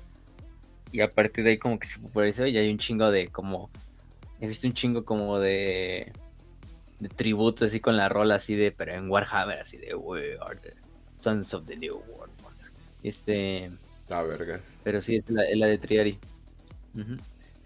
Eh, de Chaos Rising también de Dawn of War 2 hay varias cosas que yo sí recomendaría eh, sobre todo pues, lo que digo o sea lo que le hicieron al caos propiamente la neta híjole Ahí, sí se, se, dan un 10. Les digo, voy a poner más atención en los créditos, sobre todo para la música. Eh, porque no sé, o sea, no sé cómo le hacen, pero como que les dan buena dirección y, siempre le andan atinando, la verdad. Ah, pero bueno. Entonces, eh, creo que eso sería, eso sería todo por hoy. Ahora sí que un muy, muy, muy buen episodio. Eh, vamos a estar dándole más episodios. Ahorita actualmente estamos organizando un episodio eh, de lo que sería el... Eh, ¿Cómo se llama? bueno, la guerra de las bestias, pues. para, hacerlo, para hacerlo corto. Ahí les vamos a dar nuestra presentación en PowerPoint, como chingados, ah, cierto, no, les vamos a estar haciendo la presentación bien hecha, entonces, pues va a estar bastante bien, la verdad, ahora sí que, capsulillas, que cosas por el estilo, entonces vamos, eh, vamos a continuar con todo esto. De hecho, esto va para, para, suscriptores primero. Bueno, si eres suscriptor, pues obviamente ya lo estás viendo. si eres Patreon también ya lo estás escuchando. Entonces no, ni siquiera eh, hay duda de eso. Pero espero que hayan disfrutado. Ya saben que estamos aquí, ya saben que nos pueden encontrar en Spotify, en YouTube principalmente, también en Patreon si nos quieren apoyar, en Telegram tenemos nuestra comunidad, ya les dije que vamos a estar organizando más actividades grupales, como, como dicen. Eh, también en ebooks, eh, si utilizan esa app en español. Ya saben que también pueden mandar sus preguntas eh, para Patreon o en Telegram. Eh, ya saben que tienen preferencia, obviamente. Un saludo a Brandon Puga, que ahí nos mandó sus preguntas eh, por Facebook. Eh, y también gracias a los que nos siguen a Instagram, que también ahí nos llegó una que otra cosa. pero sí, ahora sí que muchas gracias por, por, todo este apoyo. Y pues ya saben, ahí seguimos dándole como fregados, ¿no? Y un saludo a toda la comunidad hispanohablante eh, y un saludo para los pochos de ya saben dónde. Ni siquiera lo voy a mencionar, no vaya a ser. Pero pues bueno, fácil. Entonces despide el programa. Claro, un saludazo. Entonces, gente, gracias por haber escuchado este episodio. Ya aquí por tiempo, pues entendemos, le surgió un inconveniente, no nos pudo acompañar. Pero ya saben, él siempre está aquí al pie del cañón. De hecho, él es el que propuso el tema de la siguiente semana que va a ser el de la guerra de las bestias. Entonces ahí vamos a estar tanto él como yo narrando esa parte. Eh, le enviamos un saludote donde quiera que esté al buen Kill. Le enviamos una mentada de madre a la selección mexicana que me acabo de enterar que empató 3-3 con una república exsoviética. No mames, con Uzbekistán, meta la verga. O sea, entiendo, güey, que contra Australia no te pasen 2-2, güey. Australia va a mundiales. Eh, podría entenderlo, güey. Pero 3-3 contra Uzbekistán, chingas a tu puta madre. Pero bueno. Ni tenían balones los cabrones, se los tuvieron que prestar, no mamen. Sí, no mames, tuvo que prestar Rusia, güey, ahí en... O sea, porque si no, no, juegan, güey. Ya nos juegan con caballos, güey, y con pinche... Y... Pues sí, güey, con caballos como los pinches mongoles que son todavía. Entonces, pues ni pedo, güey. Váyanse a la verga, como siempre, la selección haciendo el ridículo. Pero ni pedo. Eso es nada más mi desquite. Eh, bueno, eh, ¿qué más? Eh, entonces, la siguiente semana tenemos este episodio de La Guerra de las Bestias. Em, eh, los episodios de Age, de of Sigmar, eh, de Fantasy, de uh. Sigmar, ya los acabamos. Vayan a ver el último episodio que ya fuimos la semana pasada, que fue el de la tercera parte de la guerra con Nagash y la desaparición de Sigmar, por si no lo habían visto. vamos a estar subiendo las cápsulas también. Nada más estamos ahí viendo cuáles son las que planeamos hacer en estos días. Les deseamos felices fiestas patrias a los que son de México. este, disfruten, coman en chingón. Esta época es para tragar como, como enfermo. Entonces también eh, beban todo con medida. No vayan a manejar borrachos pendejos y matarse o matar a alguien en el camino. Entonces siempre todo con responsabilidad. Es nuestro deber. Y si lo van a hacer, háganlo con eso, ¿no? Eh, pues sí, diviértanse. Tengan un feliz fin de semana. Es lo que pues, nos queda para celebrar en este país. Que pues ya menos menos va, ya en unos, en, pues en un año más o menos va a aparecer Israel 3 este, este país, entonces pues vayan disfrutándolo, ¿no? Vayan disfrutando lo que también, porque ya eh, a partir del 2024 se les va, les va entonces aguas. Em, pues ni, ni eh, eso ya lo hablaremos en otra, en otro, en otra ocasión. Eh, como tal. Ah, pues nuestros patrocinadores, Malius 3D, la idea de en Facebook. La idea de Kill de hacer gameplays de hacer gameplays de Warhammer. hay un chingo de juegos de Warhammer hacer gameplays de Warhammer y hacer como un WPP After, after Hours. no, no suena nada mal, ¿eh? Y ahí nos podemos soltar y hablar de lo que sea. Ahí nada, nada mal, ¿eh? Sobre todo los podríamos subir en el mismo, en este, en este. sí, por eso. Sin sí, pedos, a ¿eh? Sí, eso me imagino. Le pasamos aquí el, sin pedos la, la clave que los, ahí, güey. Sí, este, exacto. Sí, yo también ahorita voy a estar más libre. Yo creo que también le puedo poder estar ahí con el kill jugando. Eh, ahorita yo creo que sí le voy a decir este fin, a ver si se abre un espacio y vemos si podemos jugar la nueva actualización del Dark Tide, a ver qué tal está. Este, para darle ahí. O, mm, o otra cosa, ¿no? También para ir preparando para cuando venga el Space Marine 2. Ándale. Hay cualquier juego que vaya saliendo, Don of War o lo que sea. Este, ahí le damos de vez en cuando un gameplay. o alguna cosa. Entonces, esperen gente, gameplay, ¿sí? ¿Quién diría Warhammer for Fruits por fin va a ser gameplays? Este. Tiene sentido. Ya los habíamos hecho, ya he streameado varias veces ahí en el canal de Kill, jugando Dark y de mamás así, pero en el canal de Kill. Entonces entiendo que muchos quieran vernos jugarlo ahí en el canal de WPP, entonces muy probablemente sí lo vamos a estar haciendo. Es cosa de que tanto él como yo, igual que si quiere unir, pues ahí chequemos las agendas y pues estemos al pendiente. Pero cualquier cosa de todos les vamos a estar avisando en el canal de Telegram y en el canal de tanto en Facebook como en la misma comunidad de YouTube. Eh, pues sí, entonces se vienen los WPP Gameplays. Eh, el episodio de la siguiente semana, que es el de la Guerra de las Bestias. Eh, ¿Qué más tenemos en cuanto a noticias? El club de lectura de Mata, Mata Demonios, lo tenemos pendiente, no hemos encontrado una fecha, pero suerte lo vamos a estar planeando también estos días. Entonces ustedes tranquilos. Em, ¿Qué más? De todos modos, como que muchos lean los libros, entonces pues, ni, me preocupo por esa parte. Pero, pero bueno. Entonces, sí, un saludo a Malius 3D, eh, miniaturas 3D, bueno, impresiones 3D en general, no solo miniaturas. Se pueden encontrar ahí en Facebook, Maleus 3D, así como la Ordo Malius de Warhammer 40k.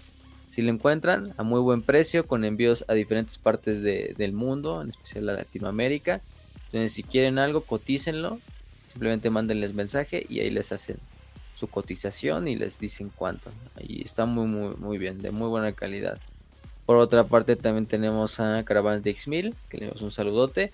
He, estado, he tenido todavía el pendiente, no he ido eh, con él a, ver qué pedo, lo de una rifa que me propuso.